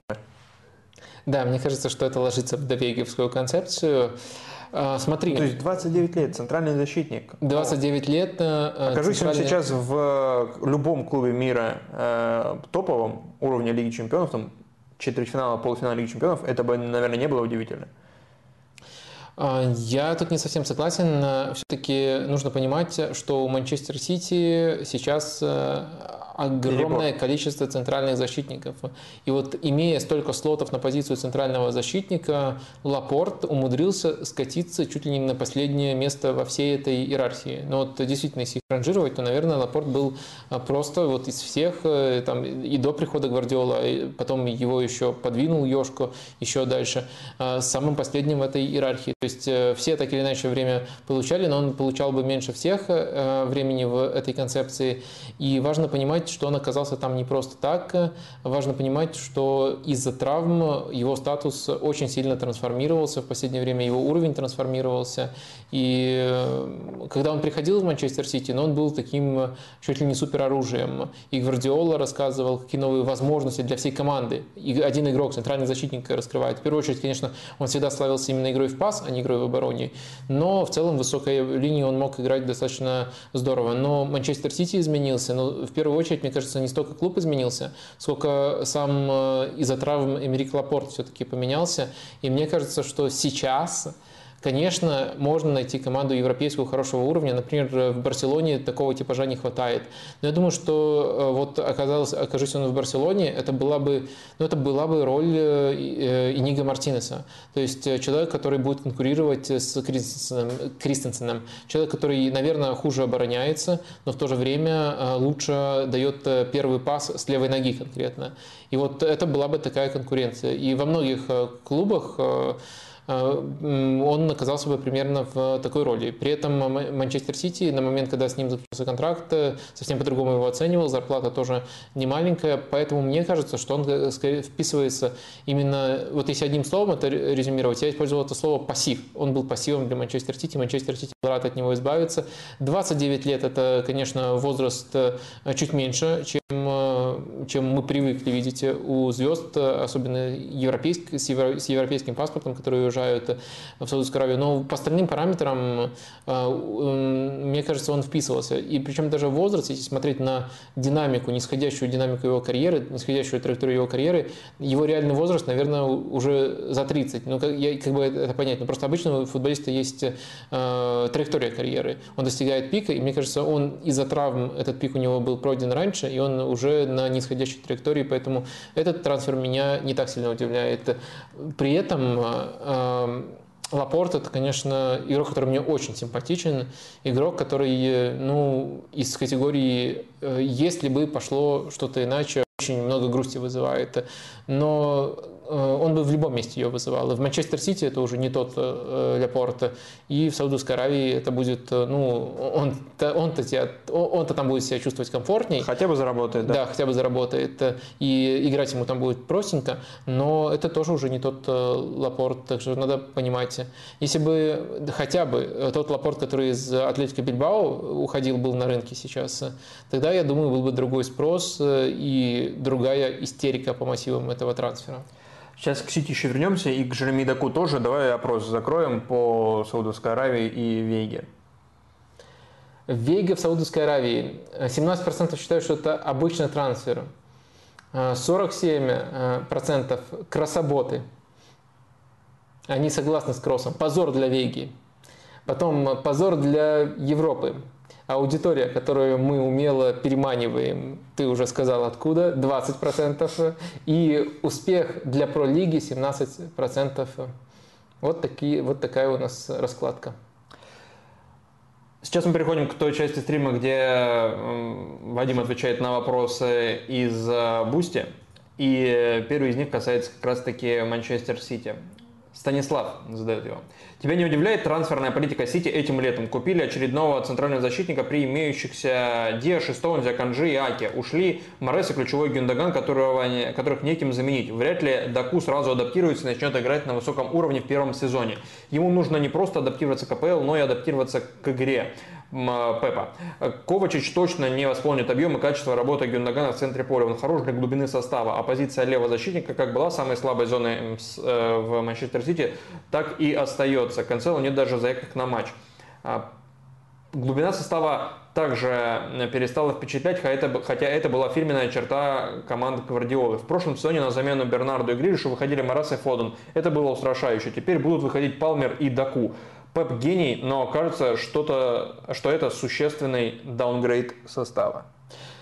А, очень много, тут, э, да, очень много тут э, всего озвучено, и есть э, то, что мне кажется очень точная критика, а есть то, что, как мне кажется, не учитывает некоторые факторы. Давайте начнем с простого, с факторов, которые вы упускаете. Сразу скажу, что не все фрагменты вашего вопроса что-то упускают. Некоторые абсолютно точная критика. Но вот что э, меня смущает – купили очередного центрального защитника при имеющихся Деше, Стоунзе, Аканджи и Аке. А, в этом нет ничего удивительного, если вы э, знаете очень простой факт у Манчестер Сити. А, как они строили свою игру, что у них э, до четырех центральных защитников в состав помещается. Если мы знаем этот факт и знаем, что Гвардиола хочет продолжать эту линию, в этом трансфере нет ничего удивительного. Этот трансфер как раз-таки является, может быть, э, станет неудачным с точки зрения попадания, хотя мне кажется, что вполне Ёшка Гвардиола попадает в Манчестер Манчестер Сити и в их стиль. Но этот трансфер был логичным с точки зрения того, э, куда Манчестер Сити двигается. И из этой же категории вы пишете про позицию левого защитника, как будто она остается такой же, какой была, ну, допустим, еще два с половиной года назад. Но она такой не остается. По Левый... стилю ты имеешь в виду? Да, да, по стилю и по распределению функций, по тому, как трансформируется эта позиция при владении Манчестер Сити. Она такой не остается. Это позиция Натана Аки, это позиция для Юшка Гвардиола, это позиция дополнительного скрытого центрального защитника, защитника, который лишь при обороне оказывается... Для Бернарду Силвы, в конце концов. Э, иногда было Простите. для Бернарду Силвы, но от этого все-таки отказался Гвардиола. А Аканджи там тоже может выходить. Это центральный защитник, и, э, скажем так, то, что этот центральный защитник там выходит, это не олицетворение кризиса. Это фича, а не баг. Так что нужно тут э, понимать, э, что хочет строить Гвардиола. И вот эти, скажем, ваши предложения отбиваются, как мне кажется, простым фактом. Гвардиола любит играть с тремя или четырьмя центральными защитниками номинально. На практике я уже много раз объяснял, как они трансформируются. Что касается остальных э, претензий, мне кажется, среди них есть Э, очень э, точный, но еще не упомянуто чуть ли не главное. Мне кажется, главное сомнение связано должно быть у Манчестер Сити с тем, что сам оборот пришли-ушли больше, чем обычно, а у Манчестер Сити есть такая тенденция по новичкам, что они э, адаптируются. Иногда полгода, иногда год, но к футболу Пепа нужна адаптация. И вот этот вот эм, факт, что просто много туда-сюда и длинная адаптация может сыграть против Манчестер, против Манчестер Сити злую шутку.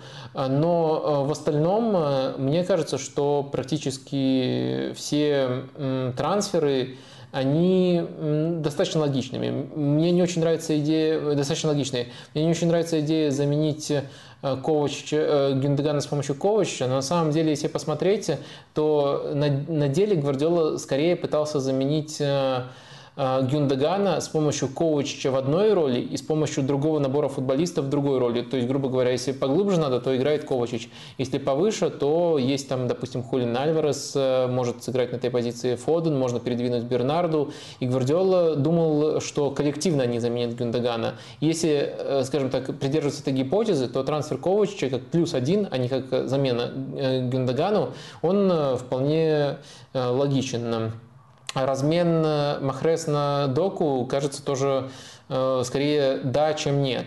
Э, потому что Махрес уходит уже не будучи по-настоящему ключевым футболистом, приходит Доку, достаточно молодой, тоже хороший дриблер. Согласен с вами, что какое-то время у него может уйти на адаптацию, но все же, все же, особенно учитывая, что есть Палмер, который тоже может на этой позиции играть, вы его упомянули в своем вопросе, все же, мне кажется, тут катастрофы не случилось. Меня что вот смущает, если резюмировать? Меня нисколько не смущает, скажем так, построение Манчестер Сити в защите. Тут я постарался вам объяснить свою логику. Меня смущает э, просто количество трансферов. Оно может быть большим, чем привык Манчестер Сити. Или там количество игроков, которых нужно интегрировать э, в состав. И меня, конечно же, смущает э, то, что Гюндаган не совсем логично заменили, но в то же время, если сделать ряд допущений, то можно постараться тут понять, что делает Манчестер Сити. Правильно ли эти, правильно, окажутся верными эти допущения или нет, я думаю, по ходу сезона узнаем, но объяснить логику я вам э, э, попытался. Вот э, как-то так. Один уточняющий вопрос, он из чата от Харри Макмиллера. Он немножко в сторону, но там есть про Даку. Про Рен. Впечатлили трансферы Ансаляфе и Людовика Бласа? Какие слабые места у нынешнего состава? Потеря Майера и Даку критична ли? Даку для Сити есть ли что-то, кроме топовой игры один в один? Можешь с конца начать. А, нет, про Доку тут спрашивали. Нет ничего, кроме топовой игры один в один, но в целом э, в некоторых конфигурациях э, мне кажется, что Манчестер, Манчестер Сити нужен такой игрок, и мог стать и Адама Трауре, и Деку, это не основной игрок, это игрок на некоторые сценарии со скамейки. Э, и вообще у Рена надо отметить, как они здорово продают футболистов, которые даже у них, э, ну, там, зажгли, понятное дело, они вообще коллекционируют дриблеров ярких, но они не стали даже ключевыми в Рене. И Даку, который много травмировался, который нестабильно играл, хотя ярко в лучших матчах, это как раз-таки пример такого игрока эм, в Саутгемптон в прошлом сезоне еще уходил такого же типажа паренек за неслабые деньги Сулеймана. Камалдин Сулеймана, то, то тоже можно его в эту категорию отнести. И тоже яркий, с ярким набором качеств, но он даже в Рене себя не подтвердил. И Даку, мне кажется, это такой же трансфер. Угачуку тоже можно в эту категорию, хотя это э, немножко в другом плане яркий игрок, яркий с точки зрения объема разрушения, но при этом достаточно слабый пока на мяче. Ну, короче, Рен умеет такие трансферы делать, это повод ими восхититься. А, как слабые места еще были, видишь ли, какие-то? Ну, с учетом того, что Ляфе пришел, Блас. Ну, э, мне кажется, что тут еще важно учитывать, что у них немножко меняется схема в этом году ближе к 4-3-3, 4-4-2 было основной в прошлом сезоне. Так что надо присмотреться, э, чего не хватает именно в новой концепции. Помимо трансферов, которые упомянуты, еще пришел э, Немани Матич, и мне кажется, вот как раз-таки, если у него все получится, Сейчас, эм, понятное дело, он уже не в пиковом возрасте, но я думаю, он может стать тоже апгрейдом Санта-Марии, и это тоже одна из позиций, которую можно было бы усилить. Так что Ренн здорово сработал на рынке, тут я с вами соглашусь, э, но а для того, чтобы сказать о слабых местах, нужно побольше за ним последить именно в рамках новой формации. Возвращаемся к вопросам из Boosty. IJ спрашивает, скажите, пожалуйста, как вы относитесь к потенциальному трансферу Балагуна? Как считаете, такая, какая стоимость за него является оптимальной, какой чемпионат будет для него предпочтительнее? Основываясь на слухах, сейчас активно идут переговоры, э, идут переговоры с Монако и небольшой диалог с клубами из премьер-лиги. Ну, Балаган э, просто выдающийся нападающий с точки, игры, и, с точки зрения игры на пространстве. Это вот если он может играть таким образом, если тренер это учитывает, если лига это поощряет, э, если статус клуба это тоже поощряет, то я думаю, что он везде будет очень ярко себя проявлять. При этом важно учитывать, что даже в Реймсе, даже в сезон, э, который у него практически божественным получился, он реализовывал ниже ожидаемого. То есть его главное умение это за счет супер крутых открываний соревнований очень много моментов, даже не в топовой команде, себе получать. Это умение, которое может цениться даже выше, чем, э, там, допустим, какая-то горячая результативность конкретный сезон. Но в то же время для того, чтобы получать э, моменты, они все, а, многие из них у него похожие по типологии, ему нужен особенный клуб и особенный сценарий с игрой на пространстве. От этого нужно отталкиваться. А если смотреть на рынок, э, за сколько покупают этим летом футболистов с таким же, скажем так, послужным списком и с такими же сильными сторонами, может быть, даже менее убедительных, э, то это регион где-то э, 80 миллионов. Но Хейланд, э, Джексон, мне кажется, они слабее, чем э, Балаган, и за них вот столько заплатили. Но в то же время важно понимать, что Хейланд и Джексон, они переходили из клубов, э, где они бы, если бы оставались, были бы железно основными. Они могли дать статус основного этим футболистам, и эти клубы держались за своих футболистов, держались за этих футболистов, это взвинчивало цену. У Арсенала обратная ситуация. Для Арсенала Балаган – это игрок, которого отдельно отдельно от команды заставляли, заставляли даже тренироваться этим летом. То есть это игрок, который, с одной стороны, востребован на рынке, ну, то есть он шикарный сезон провел, с другой стороны, это не игрок, за которого держится. И взвинтить цену, так это получилось взвинтить, рынок все-таки не только на одни умения ориентируется, взвинтить, как это получилось у Аталанта и Вильяреала, не получится у Арсенала. Поэтому эта цена опускается на порядок. Э, я думаю, та сумма, которая фигурирует, если получится ее получить, 45 э, миллионов, насколько я помню, от э, Монако, это вполне адекватные деньги, учитывая контекст. Но если, скажем так, оценивать по верхней планке, если бы его продавала Аталанта... Тоттенхэм. Там был 150. Э, нет. Начинаем торговаться со 150. Э, начинаем торговаться со 150. До 143 сбросим. И он э, остается в Тоттенхэме и тренируется там с молодежной командой еще не, три года. они бы как раз таки, он тренировался в основе, подавалось бы как, как будто это важнейший ключевой игрок, без которого мы не можем. Капитанскую повязку дали ему, все дела, а потом такие, продаем. Ну, Дела надо может быть. Но в любом случае другой клуб э, мог бы продать не потому, что его лучше продать, а не потому, что э, другой клуб э, лучше продает. лучше продает, а потому что количество мест в основе ограничено. И у других команд, если бы они продавали, если бы Реймс продавал его, у, у Реймса есть место в старте и есть мотив держаться за такого футболиста. У Арсенала, к сожалению, этого нету или там, к счастью, этого нету. Э, но в любом случае это разные ситуации, поэтому цена такой, такая цена будет э, адекватной. Как я отношусь к его уходу из Арсенала, я уже несколько раз говорил, я считаю, что это сезон, после которого его нужно продавать, поскольку стилистически он не очень подходит Арсеналу, но в то же время э, в другое лето без такого мощного последнего сезона на него не будет такого же спроса, как сейчас, так что либо сейчас, либо никогда. Хотелось бы максимально много за него выжить, но я понимаю, что не получится выжить столько, сколько могут там Аталанта или Вильяреал в аналогичном аналогичной ситуации? О м, ограниченности мест в стартовом составе. Виталий Мокин спрашивает, осталось ли место на поле для Смита Роу в Арсенале? Если нет, то были ли у него реальные шансы стать игроком основы в посткризисном Арсенале и только ли травма виновата в том, что эти шансы не реализованы? Вечный, по сути, вопрос, по крайней мере, в последний год.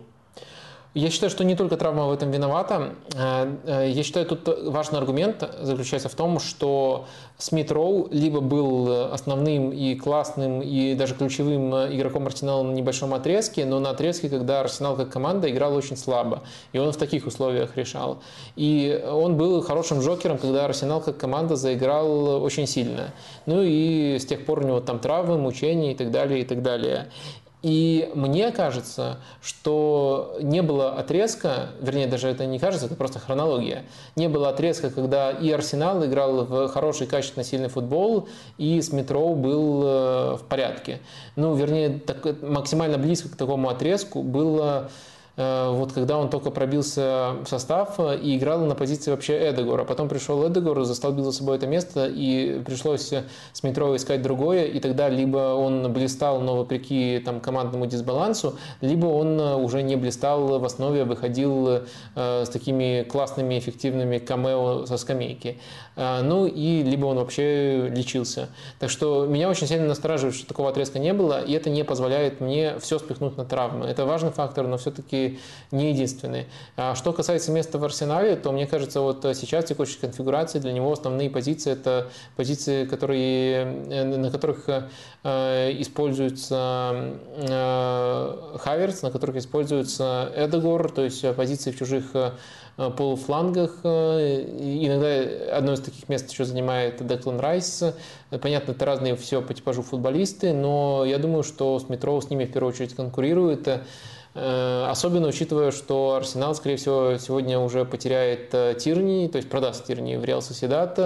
Э, ну, следовательно, уже от концепции ложных фулбеков отказывается. Вернее, наоборот, концепция ложных фулбеков на 100% переходит Арсенал и отказывается от ситуации, где Тирни бразит бровку, а с левого фланга Смитроу смещается. Ну, это еще бы была одна потенциальная позиция для него, но она уже постепенно уходит. Так что я думаю, что сейчас место в оптимальном составе Арсенала ему нету. Если искать позицию, за которую он может конкурировать, то вот я и вам попытался ее писать. А, какой у него потенциал, хорошо ли он может за нее конкурировать, ну, пока я тут скорее скептически настроен, хотя желаю ему удачи. 15 матчей в стартовом составе и 28-30 э, всего во всех турнирах этого сезона – это большой успех для Смитерова? С учетом Лиги Чемпионов, Кубков всех, чемпионата? Это гипотетический Да, просто да, прикинул. Это нормальное для его нынешнего статуса положение уровня. Я думаю, это будет а, нормальным промежуточным сезоном. Ну, то есть прошлый сезон ушел у него на лечение травм очень долгосрочных, mm-hmm. которые долго его мучили. А потом у него был такой небольшой ренессанс евро молодежного, он достаточно неплохо летом, провел. Он да, там играл слева. А, да, другая система, не та, которая у Арсенала. И сейчас неплохим промежуточным сезоном было бы то, что ты описал. Вопрос э, от э, Андреса. По вашему мнению, выберется ли Барселона из-за финансовых проблем к окончанию президентства Лапорта, Лапорты э, в 2026 году? Зарплатная ведомость пришла в более-менее адекватное состояние, трансферы нужны только точечные, из обновленного Камп можно будет зарабатывать больше. Вот так. А, тут э, перечисляются все позитивные факторы и забываются, ну, возможно, это из-за того, что для нас это стало мемом, э, негативные забываются, из возможно, из-за того, что э, для нас стало это мемом, возможно, из-за того, что это уже воспринимается как э, ну, какой-то ход, который можно в любой непоня... непонятной ситуации предпринять. Эм, э, это знаменитые рычаги Барселоны. То есть, а тут... проблема это долги? Проблема это то, что не столько долги, сколько то, что клуб уже пожертвовал частью своих будущих доходов. Это не совсем долги, mm-hmm. но mm-hmm. он права на эти доходы, которые получит, пока не получил, а получит в будущем, уже передал, дергая за эти рычаги в основном такой принцип был у этих эм, рычагов. Э, и вы вот пишете, что зарплатная ведомость пришла в более-менее адекватное состояние, трансферы э, точечные, компно обновляется. Это все правда, это все положительные факторы, но важно учитывать э, влияние этих рычагов. Точно его померить сейчас не представляется возможным. Но если рисовать общую картину, то Барселона, вот если финансовое выздоровление идет у Барселоны по плану, если не случается коллапсов с Лигой чемпионов и хотя бы до Э, стадий, до которых можно планировать доход, ну то есть выход из группы это то, что Барселона может планировать. Если Барселона вот э, выступает нормально и в Ла Лиге, и в Лиге чемпионов, каждый год туда попадает, то финансовое выздоровление будет идти по плану. И это означает, что Барселона вот в ближайшие годы, там э, конец срока Лапорты, будет командой, которая может себе, по крайней мере, начать, может позволить себе начать начать э, тратить, э, не сильно опасаясь про финансовые ограничения Ла Лиги, но в то же время Барселона будет э, ограничена в тратах относительно клуба такого же масштаба, с такими же доходами, Э, как, как у них. То есть э, Барселоне все равно придется изгаляться, чтобы конкурировать э, даже с более финансово здоровым Реалом на рынке, с клубами АПЛ, с Баварией. То есть вообще, если бы у Барселоны не было этого долгового бремя, ну, то есть это в разных видах, но все-таки можно назвать это таким образом, то Барселона с этими клубами запросто тягается на рынке, у них уровень доходов более чем сопоставимый, и это одинаково равновеликие клубы просто-напросто. Но сейчас это сдвинулось. Сдвинулось из-за того, что Барселона Э, где-то оправданно, где-то не очень оправданно торговала своим будущим. Но, следовательно, для того, чтобы оставаться конкурентоспособными, имея меньше денег, чем эти клубы, но при этом имея схожую репутацию, схожий э, имидж, Барселоне надо банально намного меньше промахиваться на рынке. И каждый промах для них будет стоить дороже, чем он стоит для Арсенала, для Реал Мадрида, для Баварии и так далее, и так далее. Александр Рагулин спрашивает. Вопрос по Аталанте. По первому матчу показалось, что Аталанта решила выдержать какой-то баланс между настоящей Аталантой с бешеным прессингом и, прошлого, и прошлогодней Аталантой с немного более осторожным прессингом и более низким блоком. Куда все-таки пойдет дрейф с большей вероятностью? С учетом трансферной кампании кажется, что в сторону более агрессивного футбола. Но может я себя обманываю. А, я сразу сделаю анонс э, для Александра и других э, слушателей. Именно эту тему, одной, в качестве одной из тем мы обсуждали в последнем выпуске Капучино Катеначо, который пока не вышел, скоро выйдет, но уже вот э, э, записан. Конечно, когда вопрос вот прилетает конкретно в эту рубрику, я не могу себе позволить просто, а посмотрите там, я, безусловно, отвечу, что думаю, но я просто хочу сказать, что вот есть возможность, будет возможность послушать об этом еще более подробно, и не только мое мнение, но еще мнение наших собеседников по подкасту. Не буду пока вот тут лишние спойлеры себе позволять мероприятия. А, что касается моего мнения, я считаю, что э, тут даже не было выдержано особенного дрейфа, как вы пишете. У меня все-таки другие ощущения сложились. Это матч э, против Сосуола, о нем речь, первый тур э, серии А. Мне кажется, что таланта и в плане построения прессинга, и в плане скажем, своих приоритетов в игре с мячом была вполне прошлогодней. То есть прессинг по-прежнему не тотальный, то есть есть персональные ориентировки, но они не, не, такими, какие, не такие, какими были раньше, когда это было абсолютно по всему полю и намного выше. И с точки зрения игры с мячом все-таки нет привычной тонкости, и есть тонкости, которая была во времена, там, в первую очередь, Папу Гомеса и Ильича, и есть футболисты, вокруг которых строится атака, и которые играют скорее на пространстве. Если говорить о трансферной кампании, то я вижу уклон тоже в сторону футболистов, которые, которым удобнее более такая прагматичная и контратакующая таланта. Это, конечно же, и э, Эль Биляль Туре, э, которого они купили, это практически прямая замена Хейланду. Это же и Лукман, который остается по-прежнему ключевым футболистом. Это и намного более примитивный Бакер, если мы сравниваю его с Гозенсом, который был в старой Аталанте, левый защитник, э, если что.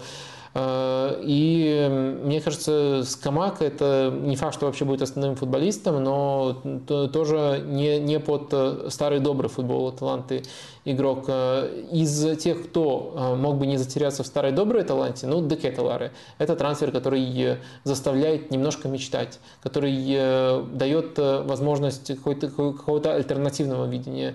Но он один, а футболистов другого полюса все-таки намного больше. Поэтому трансферную кампанию я тоже считаю аргументом того, что Атланта продолжит свою прошлогоднюю линию, а не возродится к старому виду. Максим Яблонский, про прошлое удалось застать лишь закат итальянских апостолов. В детской памяти лоскутное воспоминание, как уже престарелый Неста сжирал Месси в Лиге чемпионов или чемпионат мира 2006 от Канавара. В триаде Мальдини, Канавара, Неста. Пусть даже первый из данной тройки и левый лишний, почему-то написано.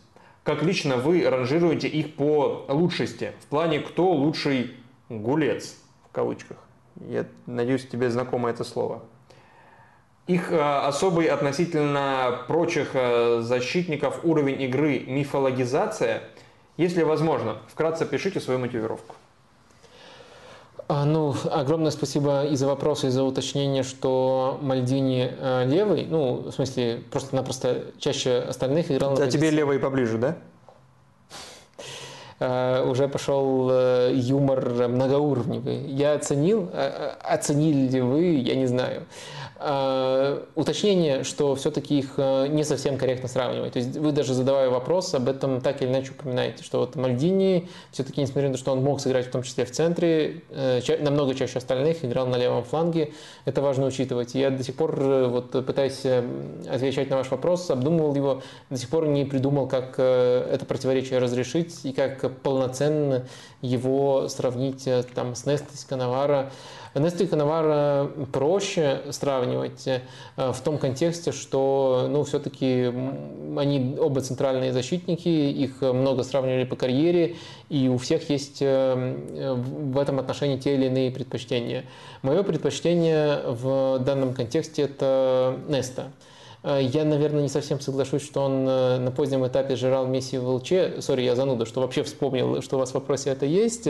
Потому что ну, меня немножко там подбешивает, что там не было э, явного превосходства Неста, не было даже четкой дуэли у них, но был один подкат, ну, где Неста в таком подкате, даже не, не самым свойственным для него, но очень чистом, который все запомнили, у Месси отбирает мяч, и вот это прямо жрал. Это не совсем то, как я помню те матчи, но в любом случае случае э, вопрос намного более широкий. Мой выбор, конечно, из них э, Неста. Я считаю, что э, он и более тонкий, более близкий, при том, что оба топовые, более близкий мне по манере игрок, и чуть более стабильный, и еще, я думаю, что он все-таки с мячом больше умел, чем Канавара, хотя по, по современным меркам и тот, и другой не дотягивают до самого-самого элитного уровня, но по своей, относительно своего времени они хорошо играли с мячом.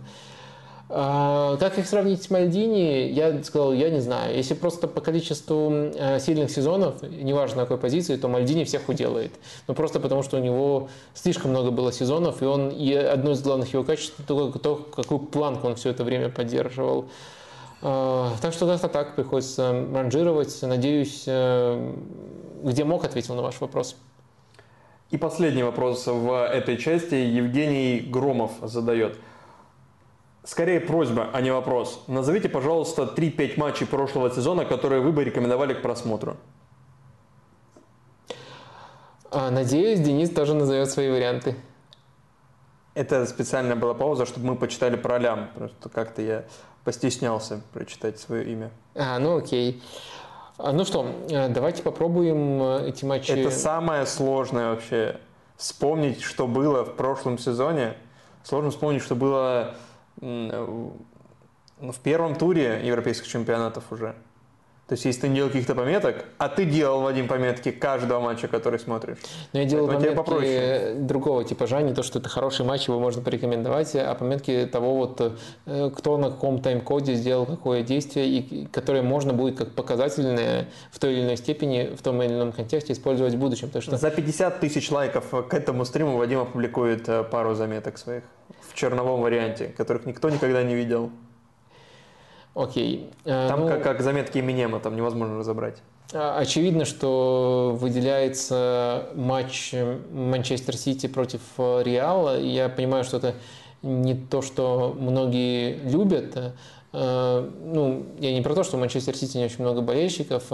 Это жанр, в котором как бы одна команда возит другую. Ну, то есть, наверное, идеальный матч – это матч, в котором все-таки есть э, противостояние, есть э, действие, реакция на это действие и так далее, и так далее. Тут так не было, но это было какое-то э, произведение искусства с точки зрения игры одной команды против команды, о которой мы так или, так или иначе знаем, что она все равно очень сильная. Даже несмотря на то, что в этот э, отрезок невозможно было прощупать. Из-за идеальности другой команды, Манчестер Сити, вот невозможно было э, прощупать э, качество другой команды. Может быть, мне кажется, просто этот матч ну, для меня, для того, какое впечатление он на меня оставил, наверное, самое большое, которое было в прошлом сезоне. А, может быть, э, также можно выделить э, тоже матч, где было много всего для меня удивительного, и где тоже был элемент э, шока, и где тоже было зачем последить в тактическом плане. Это ответный матч Севильи против Манчестер Юнайтед. Угу. То есть э, Севилья, тоже Менделибар э, относительно недавно пришел и против Манчестер Юнайтед, э, и через невероятно смелый прессинг. Но это такое маленькое чудо, ты не думал, что вот можно настолько быстро все эти вещи отладить и сотворить такую сенсацию. И там прямо вот тоже получилось так, что одна команда на другой доминировала, пускай не в таком ключе, но 3-0 в итоге Севилья выиграла, но э, то, как, каким стилем они это сделали, это вызывало неподдельное восхищение. Э, начнешь свои варианты перечислять? У меня список есть больше, чем 5. Я тебе, но я не готов прям а, детально их описывать. у меня это не какие-то авторские произведения, это скорее блокбастеры а, такого продюсерского толка. Хотя, ну просто потому, что сначала я такой, ну хорошо, если Денис тоже должен, то надо э, просто сначала вспомнить, какие матчи вспоминаются. В Лиге Чемпионов очень мало было ярких матчей для меня. Очень мало. Ну да, Барселона, понятно. О, Барселона. Господи, Сити с Реалом, а, в принципе, оба матча, но я был уверен, что ты назовешь точно 1-1, ну, мадридский. Поэтому... Я назвал 4-0. А, ты назвал 4-0, прошу прощения. Но 1-1 тоже хороший матч. А, тогда в двух частях. А, конечно, Ливерпуль-Реал, наверное, самое самое яркое зрелище прошлой Лиги Чемпионов, если это вот под, под ярким зрелищем понимать футбол, то вот Ливерпуль-Реал. А, и еще, наверное, из Лиги Чемпионов матч из группы Барселона-Интер, тоже по количеству развязок, э, по, по количеству э, событий таких э, поворотных и как все развивалось в ходе матча. Потом я начал вспоминать из АПЛ, какие мне матчи вспоминаются в принципе. Э, это, конечно, Арсенал Манчестер Юнайтед 3-2, когда у Манчестера, была очень хорошая серия, и тогда их уже чуть ли не рассматривали как третьего претендента чемпионства. Это было, кажется, конец января. Э, и э, просто Здрасте, пожалуйста. Не третий претендент, даже не третий по, по уровню, не третий по уровню команды в этом сезоне, говорит Арсенал. И все, спасибо большое за участие в гонке чемпионской. Но при этом там и Юнайтед вел по ходу матча и мог даже побеждать. Э, но в итоге Арсенал победил. конечно, это, какие, это, это матч 3-3 Ньюкасл Манчестер Сити в первом круге. Это, наверное, 3-3 Брайтон Брентфорд, где, ну вот, это вот то, что как бы в лайве не, не все выберут, но я смотрел это в лайве, ну, потому что Брентфорд Брайтон, как не смотреть в лайве такую игру? Как не смотреть? И вообще не, не жалел ни о чем. А, из, и еще я помню некоторые матчи, которые я смотрел в конкретно, я прям помню, как я их смотрю, где я их смотрю. А, это матч э, Брайтон Арсенал 2-4, он был в Boxing Day, э, перед Новым годом прям. 2-4, невероятный перформанс Митомы, э, один из многих, э, и при этом Арсенал э, выигрывает, при том, что Брайтон создавал ну, не меньше, кажется, моментов. И еще в тот же период матч из Франции Ланс ПСЖ, вот у меня из других чемпионатов вообще по одному матчу. Ланс ПСЖ, победа Ланса 3-1, просто уничтожение ПСЖ в хлам. Потом Ферентина Лацо, поражение Ферентина 0-4, самая несправедливая вообще игра, которую я, наверное, видел в прошлом сезоне в плане э, пропорции, какой счет итоговый и как складывалась игра. 0-4. Если вы э, хотите какого-то романтизма, вот такого в, в классическом понимании романтизма, то есть когда э, герой проигрывает, но в сердцах читателя, в сердцах зрителя он не проигрывает вообще. Он погибает, но не проигрывает. Понимаешь, да, о чем? То есть, ну, тот матч для меня Ферентин Лацо именно в, это, в эту категорию произведений. Э, когда Лацо забил 4, но, блин, но Ферентин должна была просто уничтожать. А, и из Германии это Бавария Лейпциг, когда Лейпциг абсолютно обыгрывает Баварию, и ты такой, не, ну все, ну, ну Бавария не может стать чемпионом. Это было уже вот во втором круге, уже по весне, э, и потом она вернула себе э, там, первое место, но, но не суть. Но Лейпциг обыгрывает Баварию под, под заказ, причем под заказ не свой. Когда Бавария, ну такие матчи, когда Баварии нужно, она не проигрывает. Тут просто Бавария побеждает, и все. А тут она проигрывает, причем проигрывает, а не просто там по счету. А из э, Испании последнее, да, что я скажу, из Испании, это ну, оба матча э, Соседада и Барселоны оба матча Реал Сидат Барселона, э, потому что в Сан-Себастьяне э, я вот отдельно для себя отмечаю, когда Барселона приезжает в Сан-Себастьян. Для меня почему-то вот каждый, по-моему, один за последние э, лет 5-6 матчей в Сан-Себастьяне, когда приезжает Барселона, меня разочаровал. В, этом, в прошлом году такого не было, в прошлом сезоне. И, соответственно, и, и там Барселона победила. Просто Барселоне там всегда тяжело, но в этот раз она победила. Sorry за спойлер, если вдруг это спойлер. И ответный матч на Камп Ноу, где уже побеждал Сосьедад, э, отходя даже от э, себя какого-то идеального. Все, я закончил своим списком. Супер, мне кажется, он э, слишком подробный. Слишком, да. И, и все закрыл. Ну что, двигаемся далее. Да. рубрика «Как дела у Спартака?» триумфально возвращается, в отличие от Спартака. Ты ходил на шоу «Нет темы» к Глебу Чернявскому, и там подробно говорил об этом. А, ну, не совсем подробно. Тебе я не думаю, дали? Я думаю, мы будем говорить э, подробно но на самом деле мы поговорили про матч э, несколько минут, а потом обсуждали э, Слуцкого. Ну, это было интересно, и атмосфера на шоу супер, но э, я думаю, про футбол будет больше. Там обсуждали Слуцкого, какой Нобель инсайдер российских тренеров, в принципе, Захаряна в Соседаде, а вот про матч маловато было. У меня был тогда один детальный, по сути, вопрос. Ну, давай, я не знаю, тогда что ты не договорил? Что я не договорил. Да я составил, в принципе, в целом несколько веток э, для обсуждения, э, которые, мне кажутся важными. Но чтобы это также некоторый элемент самостоятельности сохраняло. Э, Пожалуйста. Сильно дублироваться мысли не будут, если вы там уже смотрели. Так, ну, наверное, стоит начать с главной темы, э, с которой мы начали, в принципе, и там, э, по поводу того, перемудрил ли и почему перемудрил Абаскаль. Мне кажется, Абаскаль действительно в этом матче перемудрил, и стартового состава это было э, тоже, вернее, было видно, что он экспериментирует, а дальше мы уже на этот эксперимент вешаем тот или иной ярлык. В этом матче Спартак играл по схеме с ромбом. Что отличалось от того, что мы видели практически во всех других матчах этого сезона. В центре поля вышел Ромп, Тео вообще оказался на скамейке, Соболев и Квинти Промес составили пару нападающих. Ну и под ними играл, как вы знаете, Игнатов, который на 10-й минуте получил желтую карточку. Эм, вот таким образом... Э, Ключевое событие в матче. Да, э, выстраивал игру э, Спартака.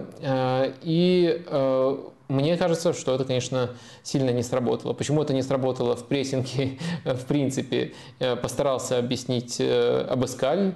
Ну, мне кажется, это достаточно интересное объяснение, точно, как и в случае Энрике, не, заслужи, не заслужившее такого количества насмешек, но все-таки неполное.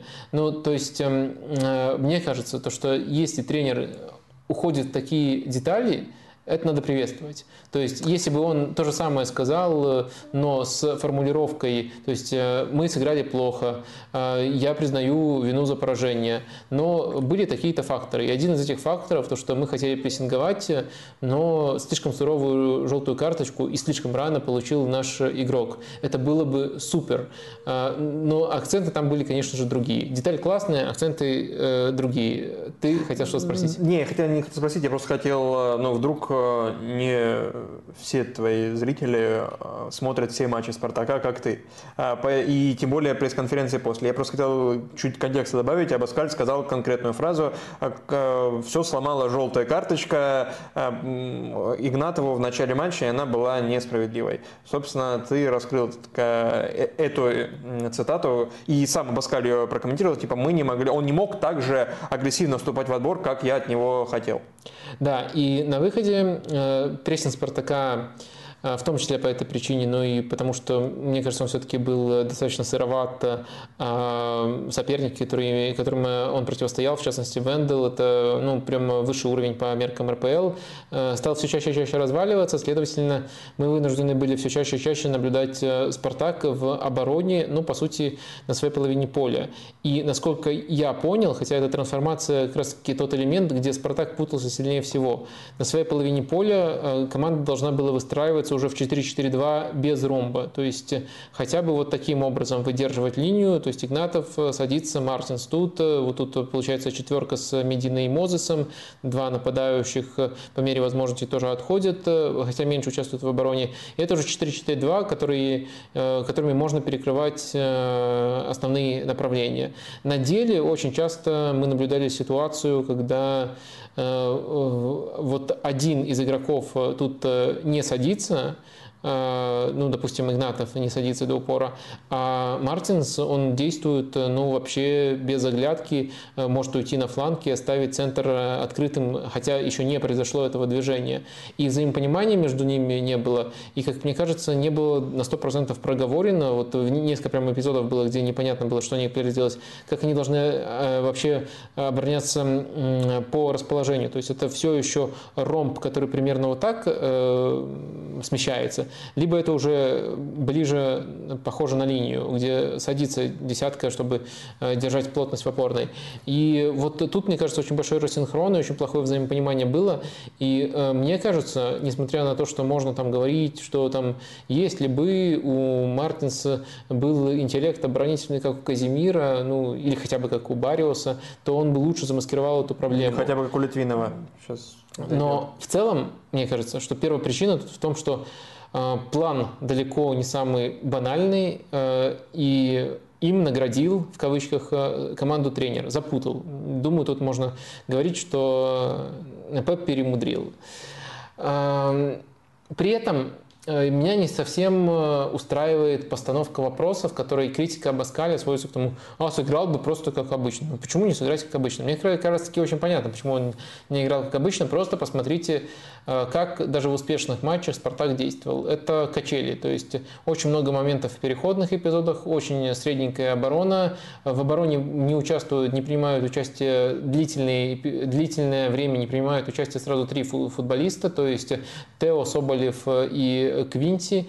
И какие-то адаптации нужны были. Просто чтобы э, «Зенит», вот если там Балтик и Рубин так моменты создают, то «Зенит» создал бы в два или в три раза больше моментов э, таким образом. Поэтому адаптировать адаптироваться так, чтобы хотя бы два футболиста были освобождены от обороны, а не тройка. Э, я думаю, это был абсолютно логичный шаг. Может быть, стоило адаптироваться иначе. Например, использовать привычную схему, но Зиньковского на фланге, потому что мы знаем, что когда Зиньковский выходит на фланге, он часто становится вообще пятым игроком в линию защиты. Uh-huh. Он привык уже так отрабатывать, отрабатывать, потому что Квинси не хочет отрабатывать. Э, и должен был искать Абаскаль решение. То есть у меня нет претензий к нему, что он ушел в поиски. Это важный матч, это другой челлендж относительно обычных соперников по РПЛ, и экспериментировать можно было. Но эксперимент был слишком резким и там, провалился, в том числе по причине, которую назвал Абаскаль. Но это, конечно же, не главная причина, которая убила игру. Вот э, тут, конечно, он уже переиграл и перегнул с эмоциями.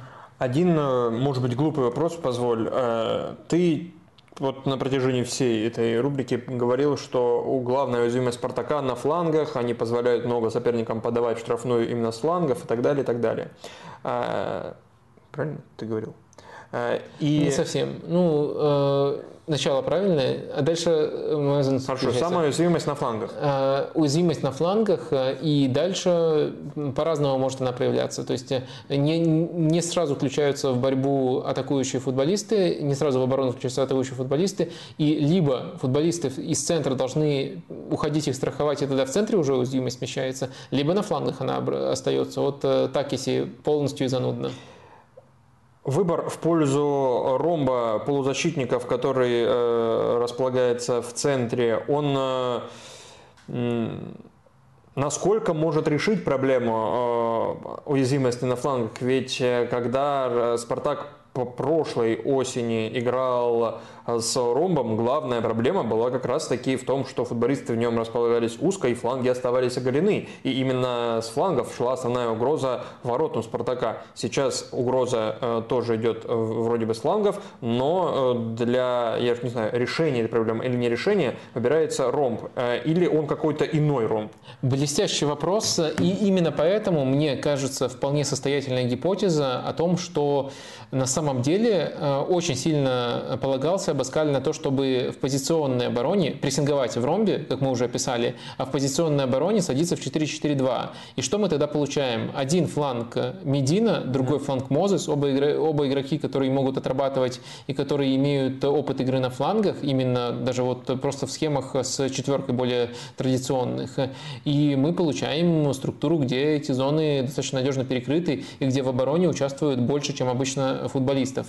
Но мне кажется, что план был таким, это абсолютно логично, и в том числе твой вопрос еще раз объясняет, почему в этом была логика. Но мне кажется, что вот они очень сильно путались э, именно в ситуации, когда ромб из прессинга должен садиться в 4-4-2, не в прессинге. В Весной был матч с «Динамо», когда редкий матч по весне, когда «Спартак» сыграл с «Ромбом», но вышел вроде бы с «Ромбом». И Игнатов как раз-таки играл в позиции десятки, но потом «Спартак» забил и перестроился. И дальше играл а, при счете 1-0 уже 4-4-2, без изменений в разных стадиях. То есть всегда 4-4-2, Игнатов играл слева как раз-таки. Потом «Спартак» пропустил «Динамо», они вновь перестроились на «Ромб», а, опять Игнатов десятка, они забивают, «Спартак» снова перестраивается. То есть там не было была разница в фазах. Здесь, как я понимаю, была э, задача не перестраиваться от э, этапа матча к этапу матча, а перестраиваться всегда, э, и была надежда на то, что это будет работать. Ну, мне показалось, что да, действительно, именно такой была задумка. Матч с Динамо я, к сожалению, не видел весной, что-то вот не было желания смотреть Спартака, но а сейчас есть вот мотивация, что вот зрителям интересна эта рубрика, ну и плюс по российским меркам команда тоже весьма и весьма интересная. Э, а, ты еще хотел что-то? У меня один вопрос остался по Спартаку. Ну, давай сначала твой вопрос, потом я еще добавлю один момент, который тоже считаю нужно проговорить, и которым недостаточно говорят тактически. После матча Абаскаля допрашивали, почему Литвинов на лавке. Литвинов на лавке – последний матч, ответил Абаскаль. Причина в нем. Он э, его плохо провел, он все знает.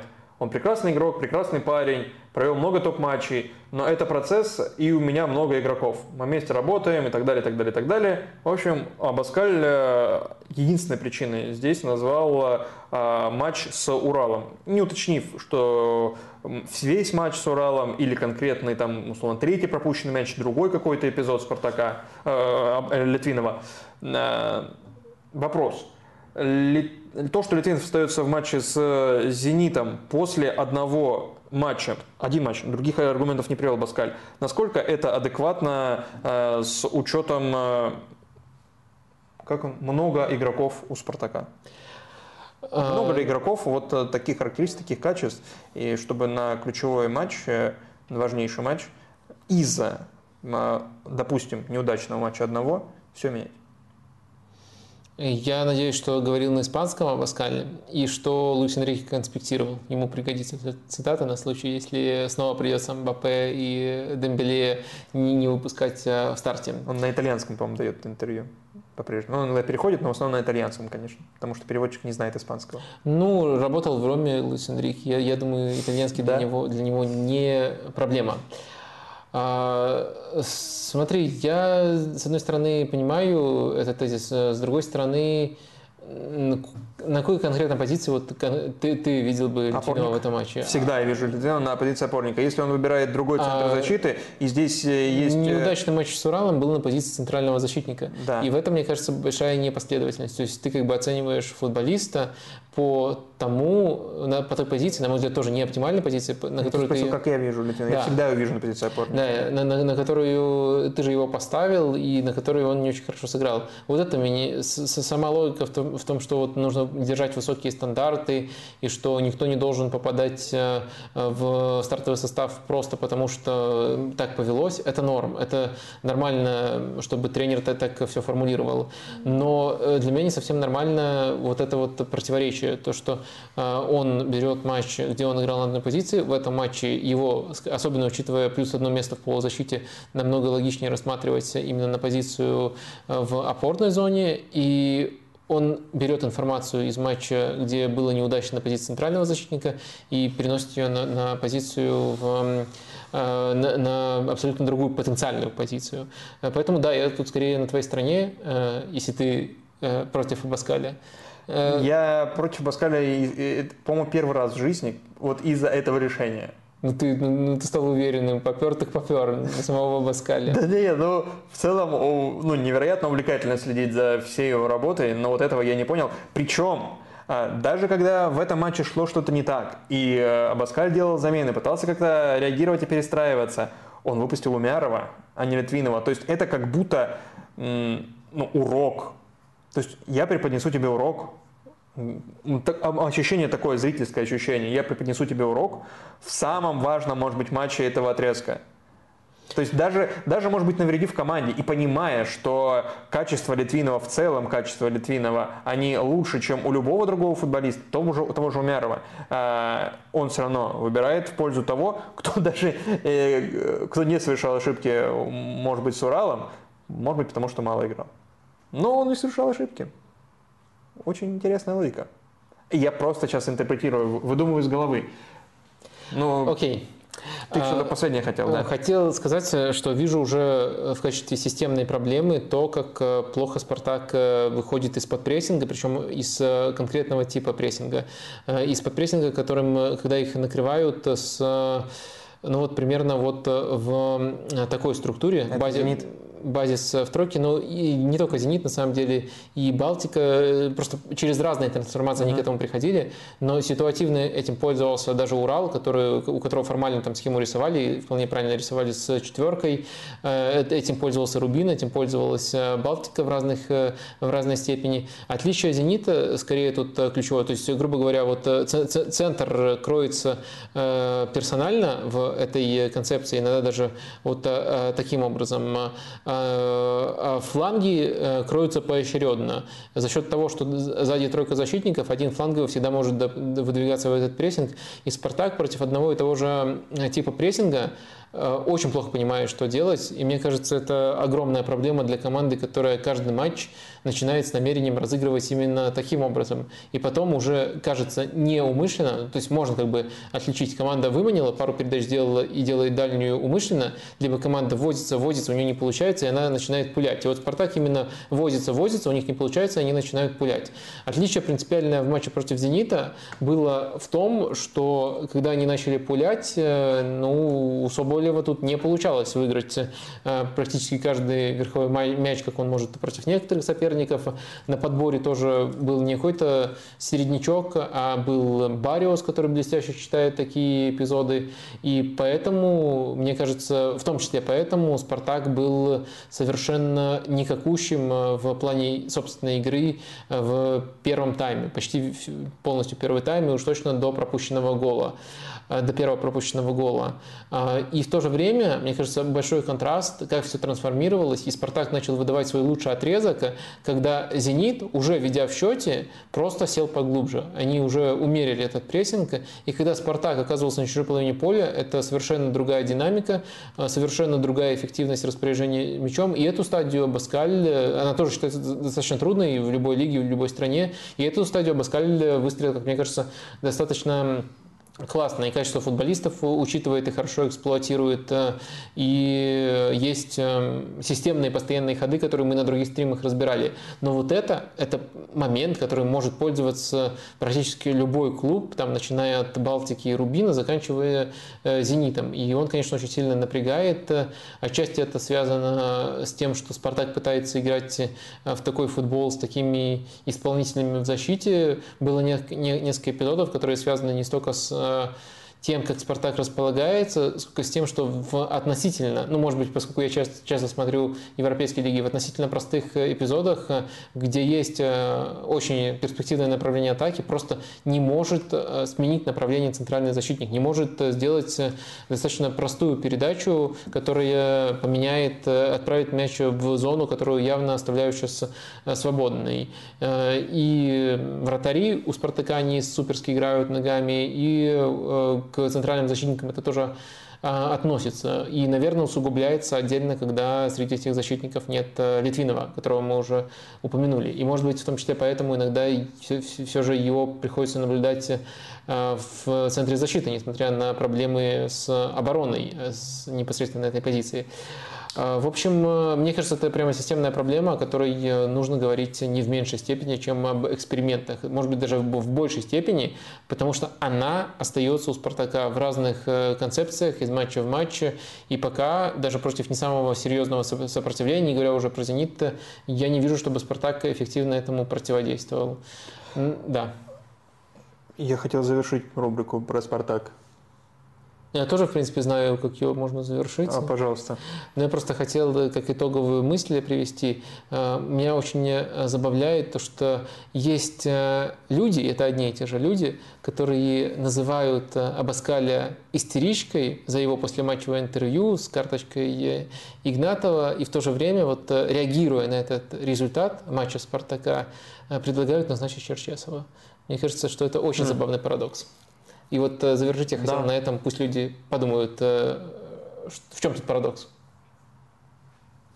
Тут пишут, что Захарян вышел. Я сейчас совершил э, ужасную вещь. Еще люди будут нас покидать. Те, кто с нами пока до конца, мы сейчас уже скоро заканчиваем, поблагодарите Вадима Лакомского лайком. Захарян вышел на поле, но дальше ничего не говорим на, в этом сезоне Арсену Захаряну будет противостоять э, человек, в том числе, не он один, но в том числе, э, который, на которого никто не похож. По крайней мере, именно так он на себе высказывается. И я тренер, у которого нет аналогов. Нет ни одного тренера, который был бы похож на меня. Ни одного нового тренера, который был похож на меня. И эта фраза принадлежит не Жозе Мауриньо, эта фраза принадлежит Карлу Анчелотти. Вадим, есть ли тренеры, которые похожи на Карла Анчелотти? Ой, дай подумаю. Эм... Новые. Давида Анчелотти? Мне кажется, очень много... Блестящий ответ, досрочный. Мы сохранили минуту на обсуждение. Очень много. Я, конечно, не, не, не брал там тест ДНК, но мне кажется, что вполне похож. Но если серьезно, то есть мы не знаем, каким тренером самостоятельным будет э, эм, Давид Анчелотти, но... Или, может быть, это критика сына? Я не... В таком случае не выбирайте его Реал, даже не думайте. Э, но Секунда я, я. Не, не знаю, может быть, ты, э, раз э, тебя зацепила цитата, может э, э, солидарность проявить с Карло Анчелотти, я не могу, потому что мне кажется, Зидан, ну и по влиянию, и по методам, которые он использует, похож на Карло Анчелотти. Э, я считаю, что э, Тите Э, ой, прости, э, Тита, это меня уже понесло. Хотя э, Тита, когда у него была пауза, он и у Венгера, и у Анчелотти стажировался. Но я сейчас хотел не про него сказать, а про тренера Флуминенса, которого назначил... Денис? Да, Фернандо Денис. Не совсем как твое имя пишется, но здорово, что Я именно сказал, ты совсем не так. вспомнил. Да, выпал из головы, но мне кажется, что он на самом деле тоже во многих отношениях похож на Карло Анчелотти. То есть Карло Анчелотти – это яркий представитель реляционного течения. Э, ну, то есть э, человек, который э, не имеет своей четкой системы, которую ему нужно вбить в голову каждому футболисту, а который смотрит на качество футболистов и пытается их максимизировать. В этом течении он один из лучших. То есть если взять критерий, что нужно быть и представителем течения, и быть на уровне с Карло, то может быть действительно Карло уникальный, просто потому что он практически всех, может быть, вот Зидан, тут лучший конкурент, превосходит в рамках своего течения. Может быть, он это имел в виду. Но в целом сказать, что не похож и нет аналогов даже плохих ему, я не могу. Мне кажется, что плохие точно есть. Там еще было развитие цитаты. Мне нравятся и те, кто делает большую ставку, большую ставку на игру, интересно, на игру, как Гвардиола, Дедзерби или Артета, и те, кто умеет мотивировать игроков на игру, имел в виду тактикс в, в оригинале, видимо. По крайней мере, в оригинале на английском языке, я не знаю, на каком языке, на испанском, наверное, было произнесено. И те, кто умеет мотивировать игроков, как Бардалас, с которым я пересекался и который очень мил. Мне нравится, как он, Бардалас, мотивирует команду. Вадим, а можешь ли ты придумать большее оскорбление футболу Бардаласа, чем э, это сделал Карло Анчелотти, который сказал Бордалас, а Бордалас хорошо мотивирует команду. Ну, Прессинг, это, я, я или значит ли эта фраза? Меня просто прямо в неловкую ситуацию нужно критиковать Карла Анчелотти. Но мне кажется, что тоже э, фраза, ну, такая, такая себе, по-другому не скажешь. Э, ну, Хорошо, а спроси Гвардиолу, спроси Артету, они скажут, э, мотивировать игроков не менее важно. У нас Согласен, есть такие же, у нас есть такие методы, можете посмотреть в документалках, и Гвардиола, и Артета уже имеют за плечами целые документалки про себя, и Дезерби то же самое вам скажет, а Бардалас, наоборот, скажет, что э, да, важно, та, важно мотивировать, важно, так, важно быть тактиком. Но любой, ну, грубо говоря, все сводится к тому, что любой современный тренер скажет, я и тактик, я и мотиватор, и то, и другое важно для современного футбола. Но Анчелотти говорит, я тактик, я и мотиватор, как говорят и все тренеры, э, но почему-то преподносит себя как уникум, как, как уникальный случай. Я вот не согласен, что это уникальный случай. Хотя боюсь, э, хотя ты на, ты, ты на Абаскале попер, так что началось, наверное, после этого не так страшно. Ты придал мне смелости. Я очень рад, что ты на мой очень серьезный вопрос ответил максимально максимально серьезно. Посмотрим, ты ответишь на последние вопросы, ну, последние на сегодня из стрима, они все, э, которые задавались, но некоторые из них. Вот, например, Сергей Чепиш спрашивал. Э, вопрос по Аяксу. Сегодня клуб покинул Кудус. Судя по всему, он в Вестхэм переходит от которого шла вся острота последние полгода. Играл практически нападающего. Возможно ли с текущими игроками как-то перераспределить его обязанности? Помнишь ли ты, кто еще остался у Аякса? Я это помню, но по-моему, официального подтверждения, что Кудус ушел, нету. Пока нет. Ну, как да, скоро, скоро, скоро будет. А, да, я Аякс в этом сезоне не видел, поэтому... И не будешь? Нет, буду смотреть. Там достаточно интересно, и Аякс мы, кстати, тоже обсуждаем. Послушайте лучше там а, подробнее у нас. А тут у нас уже концовка стрима. У нас, он имеет в виду в подкасте. Да, в подкасте. А, тут концовка стрима уже по-настоящему подробно не получится. Так что, нет, я планирую, конечно, смотреть Аякс в этом сезоне. Там есть интересная перезагрузка. Там Меслинтат провел трансферную кампанию. Там есть Э, ну, если одного кого-то выделять, Ван де Бомен, который меня очень, очень интригует. Но в то же время у него есть некоторая несовместимость с Аяксом. Это практически как представить Стивена Джерарда в системе Аякса и посмотрим, что тут перевесит, кто кого кто, кого тут под себя подомнет. Вот за ним интересно следить, и он, пускай из глубины, но тоже креативность может давать. Ирсиан, здравствуйте. Вы отмечали в тексте про Захаряна основная проблема Орсена с прессингом. Почему в российских клубах не появилось ни одного монстра прессинга, которого рассматривали бы в топ-клубы за эти навыки? Или, может, появился? Может, тут не все учтены? Бариус считается? Ну, ну, считается, но как будто он уже приходил таким. Да, ну да, ну он а появился, так, появились. появился в российском клубе. То есть при, прийти и появиться, а. это может быть просто синонимы. Вадим, я восхищен вашей скрупулезностью к каждому слову. Прям браво. А, хороший вопрос. Но мне кажется, это очень широкая проблема. И тут, э, к сожалению, вот особенно в режиме импровизации придется неизбежно оправдываться, общ... отделываться общими фразами о том, что это идет еще с детско-юношеского футбола. А детско-юношеский ну, может, на этом тогда и ограничимся, потому что я согласен, что это общие фразы, но корень проблем, мне кажется, Нет, там. просто это вот э, отсылало еще раз туда, к тем, э, видимо, неназванным э, людям, которые и критикуют Абаскаля, и не критикуют, и, и предлагают Черчесу. А, то есть ты видишь здесь проблему системную на самом первом уровне, а не на уровне премьер-лиги, в которой Просто я думал, предугадывая, какой, какой может быть ответ, я не угадал. Потому что я думал, ты скажешь, что а сколько команд в премьер-лиге играют с прессингом на постоянной основе. И если у кого-то э, какой-то узнаваемый стиль вне зависимости от тренера. То есть э, смена тренера происходит э, логично и ищут тренера стилистически похожего на предыдущего. И вот э, такое очень сложно обнаружить, чтобы э, на системном уровне в одном клубе, потому что игроки чаще э, задерживаются на более долгий срок в э, клубах, чем тренеры. Соответственно, если у него каждый там, год, каждый полгода или полтора даже меняются требования и стилистика, то сложно стать, э, будучи молодым футболистом или даже не молодым, сложно стать машиной прессинга. Такой вариант ну, это вариант тоже интересный, но мне все-таки кажется, что проблема именно в том, как формируются футболисты, и она просто шире в том контексте, что у России проблемы и с пасующими центральными защитниками.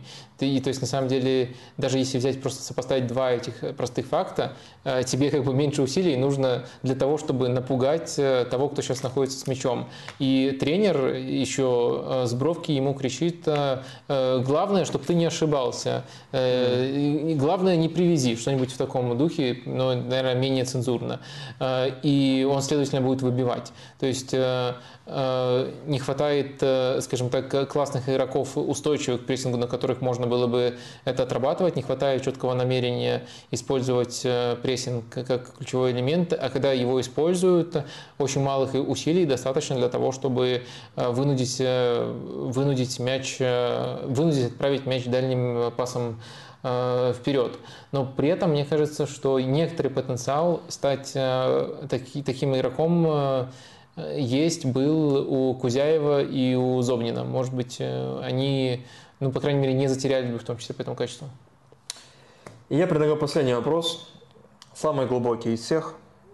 И попробуй на него ответить, насколько ты можешь серьезно или несерьезно. Сергей Иванов, Вопрос на концовку стрима. Вадим, вы верите в загробную жизнь?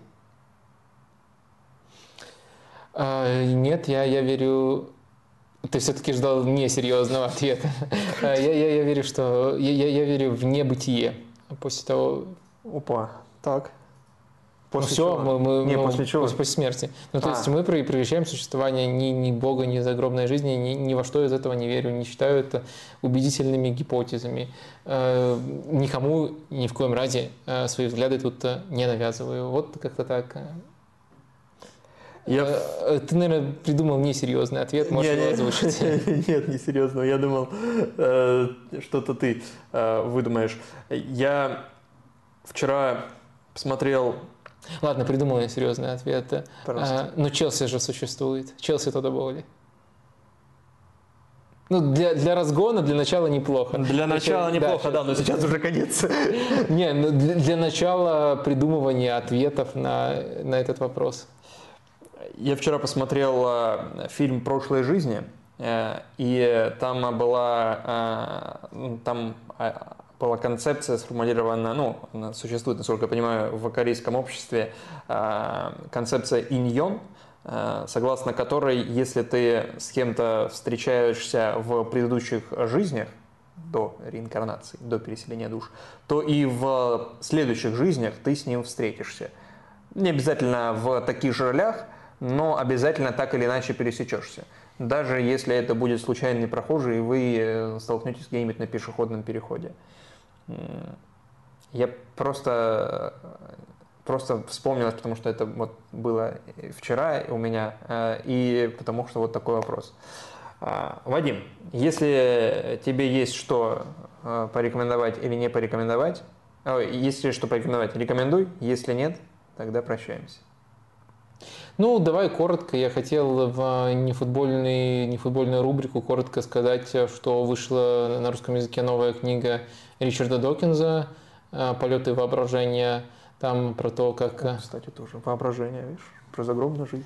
Ну, не Нет? совсем. Там а, про летательные аппараты и про животных, как а, одни и другие эволюционировали, и как это а, связано. Но он вообще би- биолог, и его главная книга, насколько я помню, «Бог как иллюзия», тоже, кстати, на тему загробной жизни, ты как Я знал. знал. Э, Да, и э, просто очень сильный автор, один из самых популярных в жанре научпопа. И я, с, я, я не умею такие книги пересказывать э, по-настоящему Но ты ярко. прочел ее? Да, я, я, Тут я надо уметь прочитал. еще читать, не просто пересказывать чего-то. Да. Ну, Э, такие книги я имею в виду. Да, я, я прочитал, это на меня произвело впечатление. Я вот э, его как раз таки читаю, получается, из вторых рук. Ну, то есть сама книга вышла в 21 году, в 23-м ее сейчас перевели, и вот я сейчас на русском уже прочитал. То есть некоторых авторов э, я предпочитаю там Талиба, Книмана э, читать, как только они выходят э, в оригинале. Тут у меня такого рвения нету, но вот из авторов, скажем так, второго порядка, это очень сильный тоже автор. Ну и в целом, мне кажется, с его творчеством можно знакомиться. Одна мысль В буквально. частности, когда вас посещают вопросы о том, есть загробная жизнь или нет загробной жизни. Конечно, ответа вам четкого никто не даст, но он очень хорошо, в том числе на эту тему, рассуждает. Если вам слишком скучно, э, слишком скучные книги, то можете просто по просторам Ютуба пошарить. Есть целый отдельный жанр, как Докинс э, э, вступает в полемику, вступает в дебаты с различными представителями религиозных течений, причем самыми разными. Это могут быть и буддисты, и ислам, и... А Джордан Питерсон есть там среди А оппонентов? Я Джордан Пиндер- Питерсон среди кого? Оппонентов. Оппонентов? А он что, религиозный фанатик? Он не фанатик, Он но псих- психолог, он... по-моему.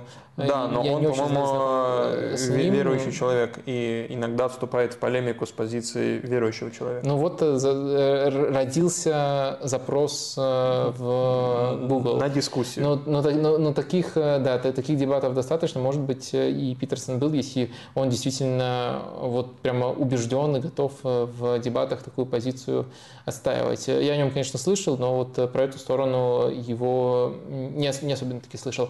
Окей. А, В общем, такая рекомендация. Сейчас там И- накидают, да нет, да он вообще атеист, он там агностик, он там еще что-то, ну, правду накидают. Все, там уже... Да он пошли- руку Роналду пожимал. Да, это какой он после этого верующий человек, да, действительно. все, Вадим, тут уже пошли прямо откровенные спойлеры, надо заканчивать. Прощайся, как ты умеешь. А, Да, э, ну что, э, переключайтесь на матч э, лучшей лиги мира. Там играют сейчас Цельта и Реал.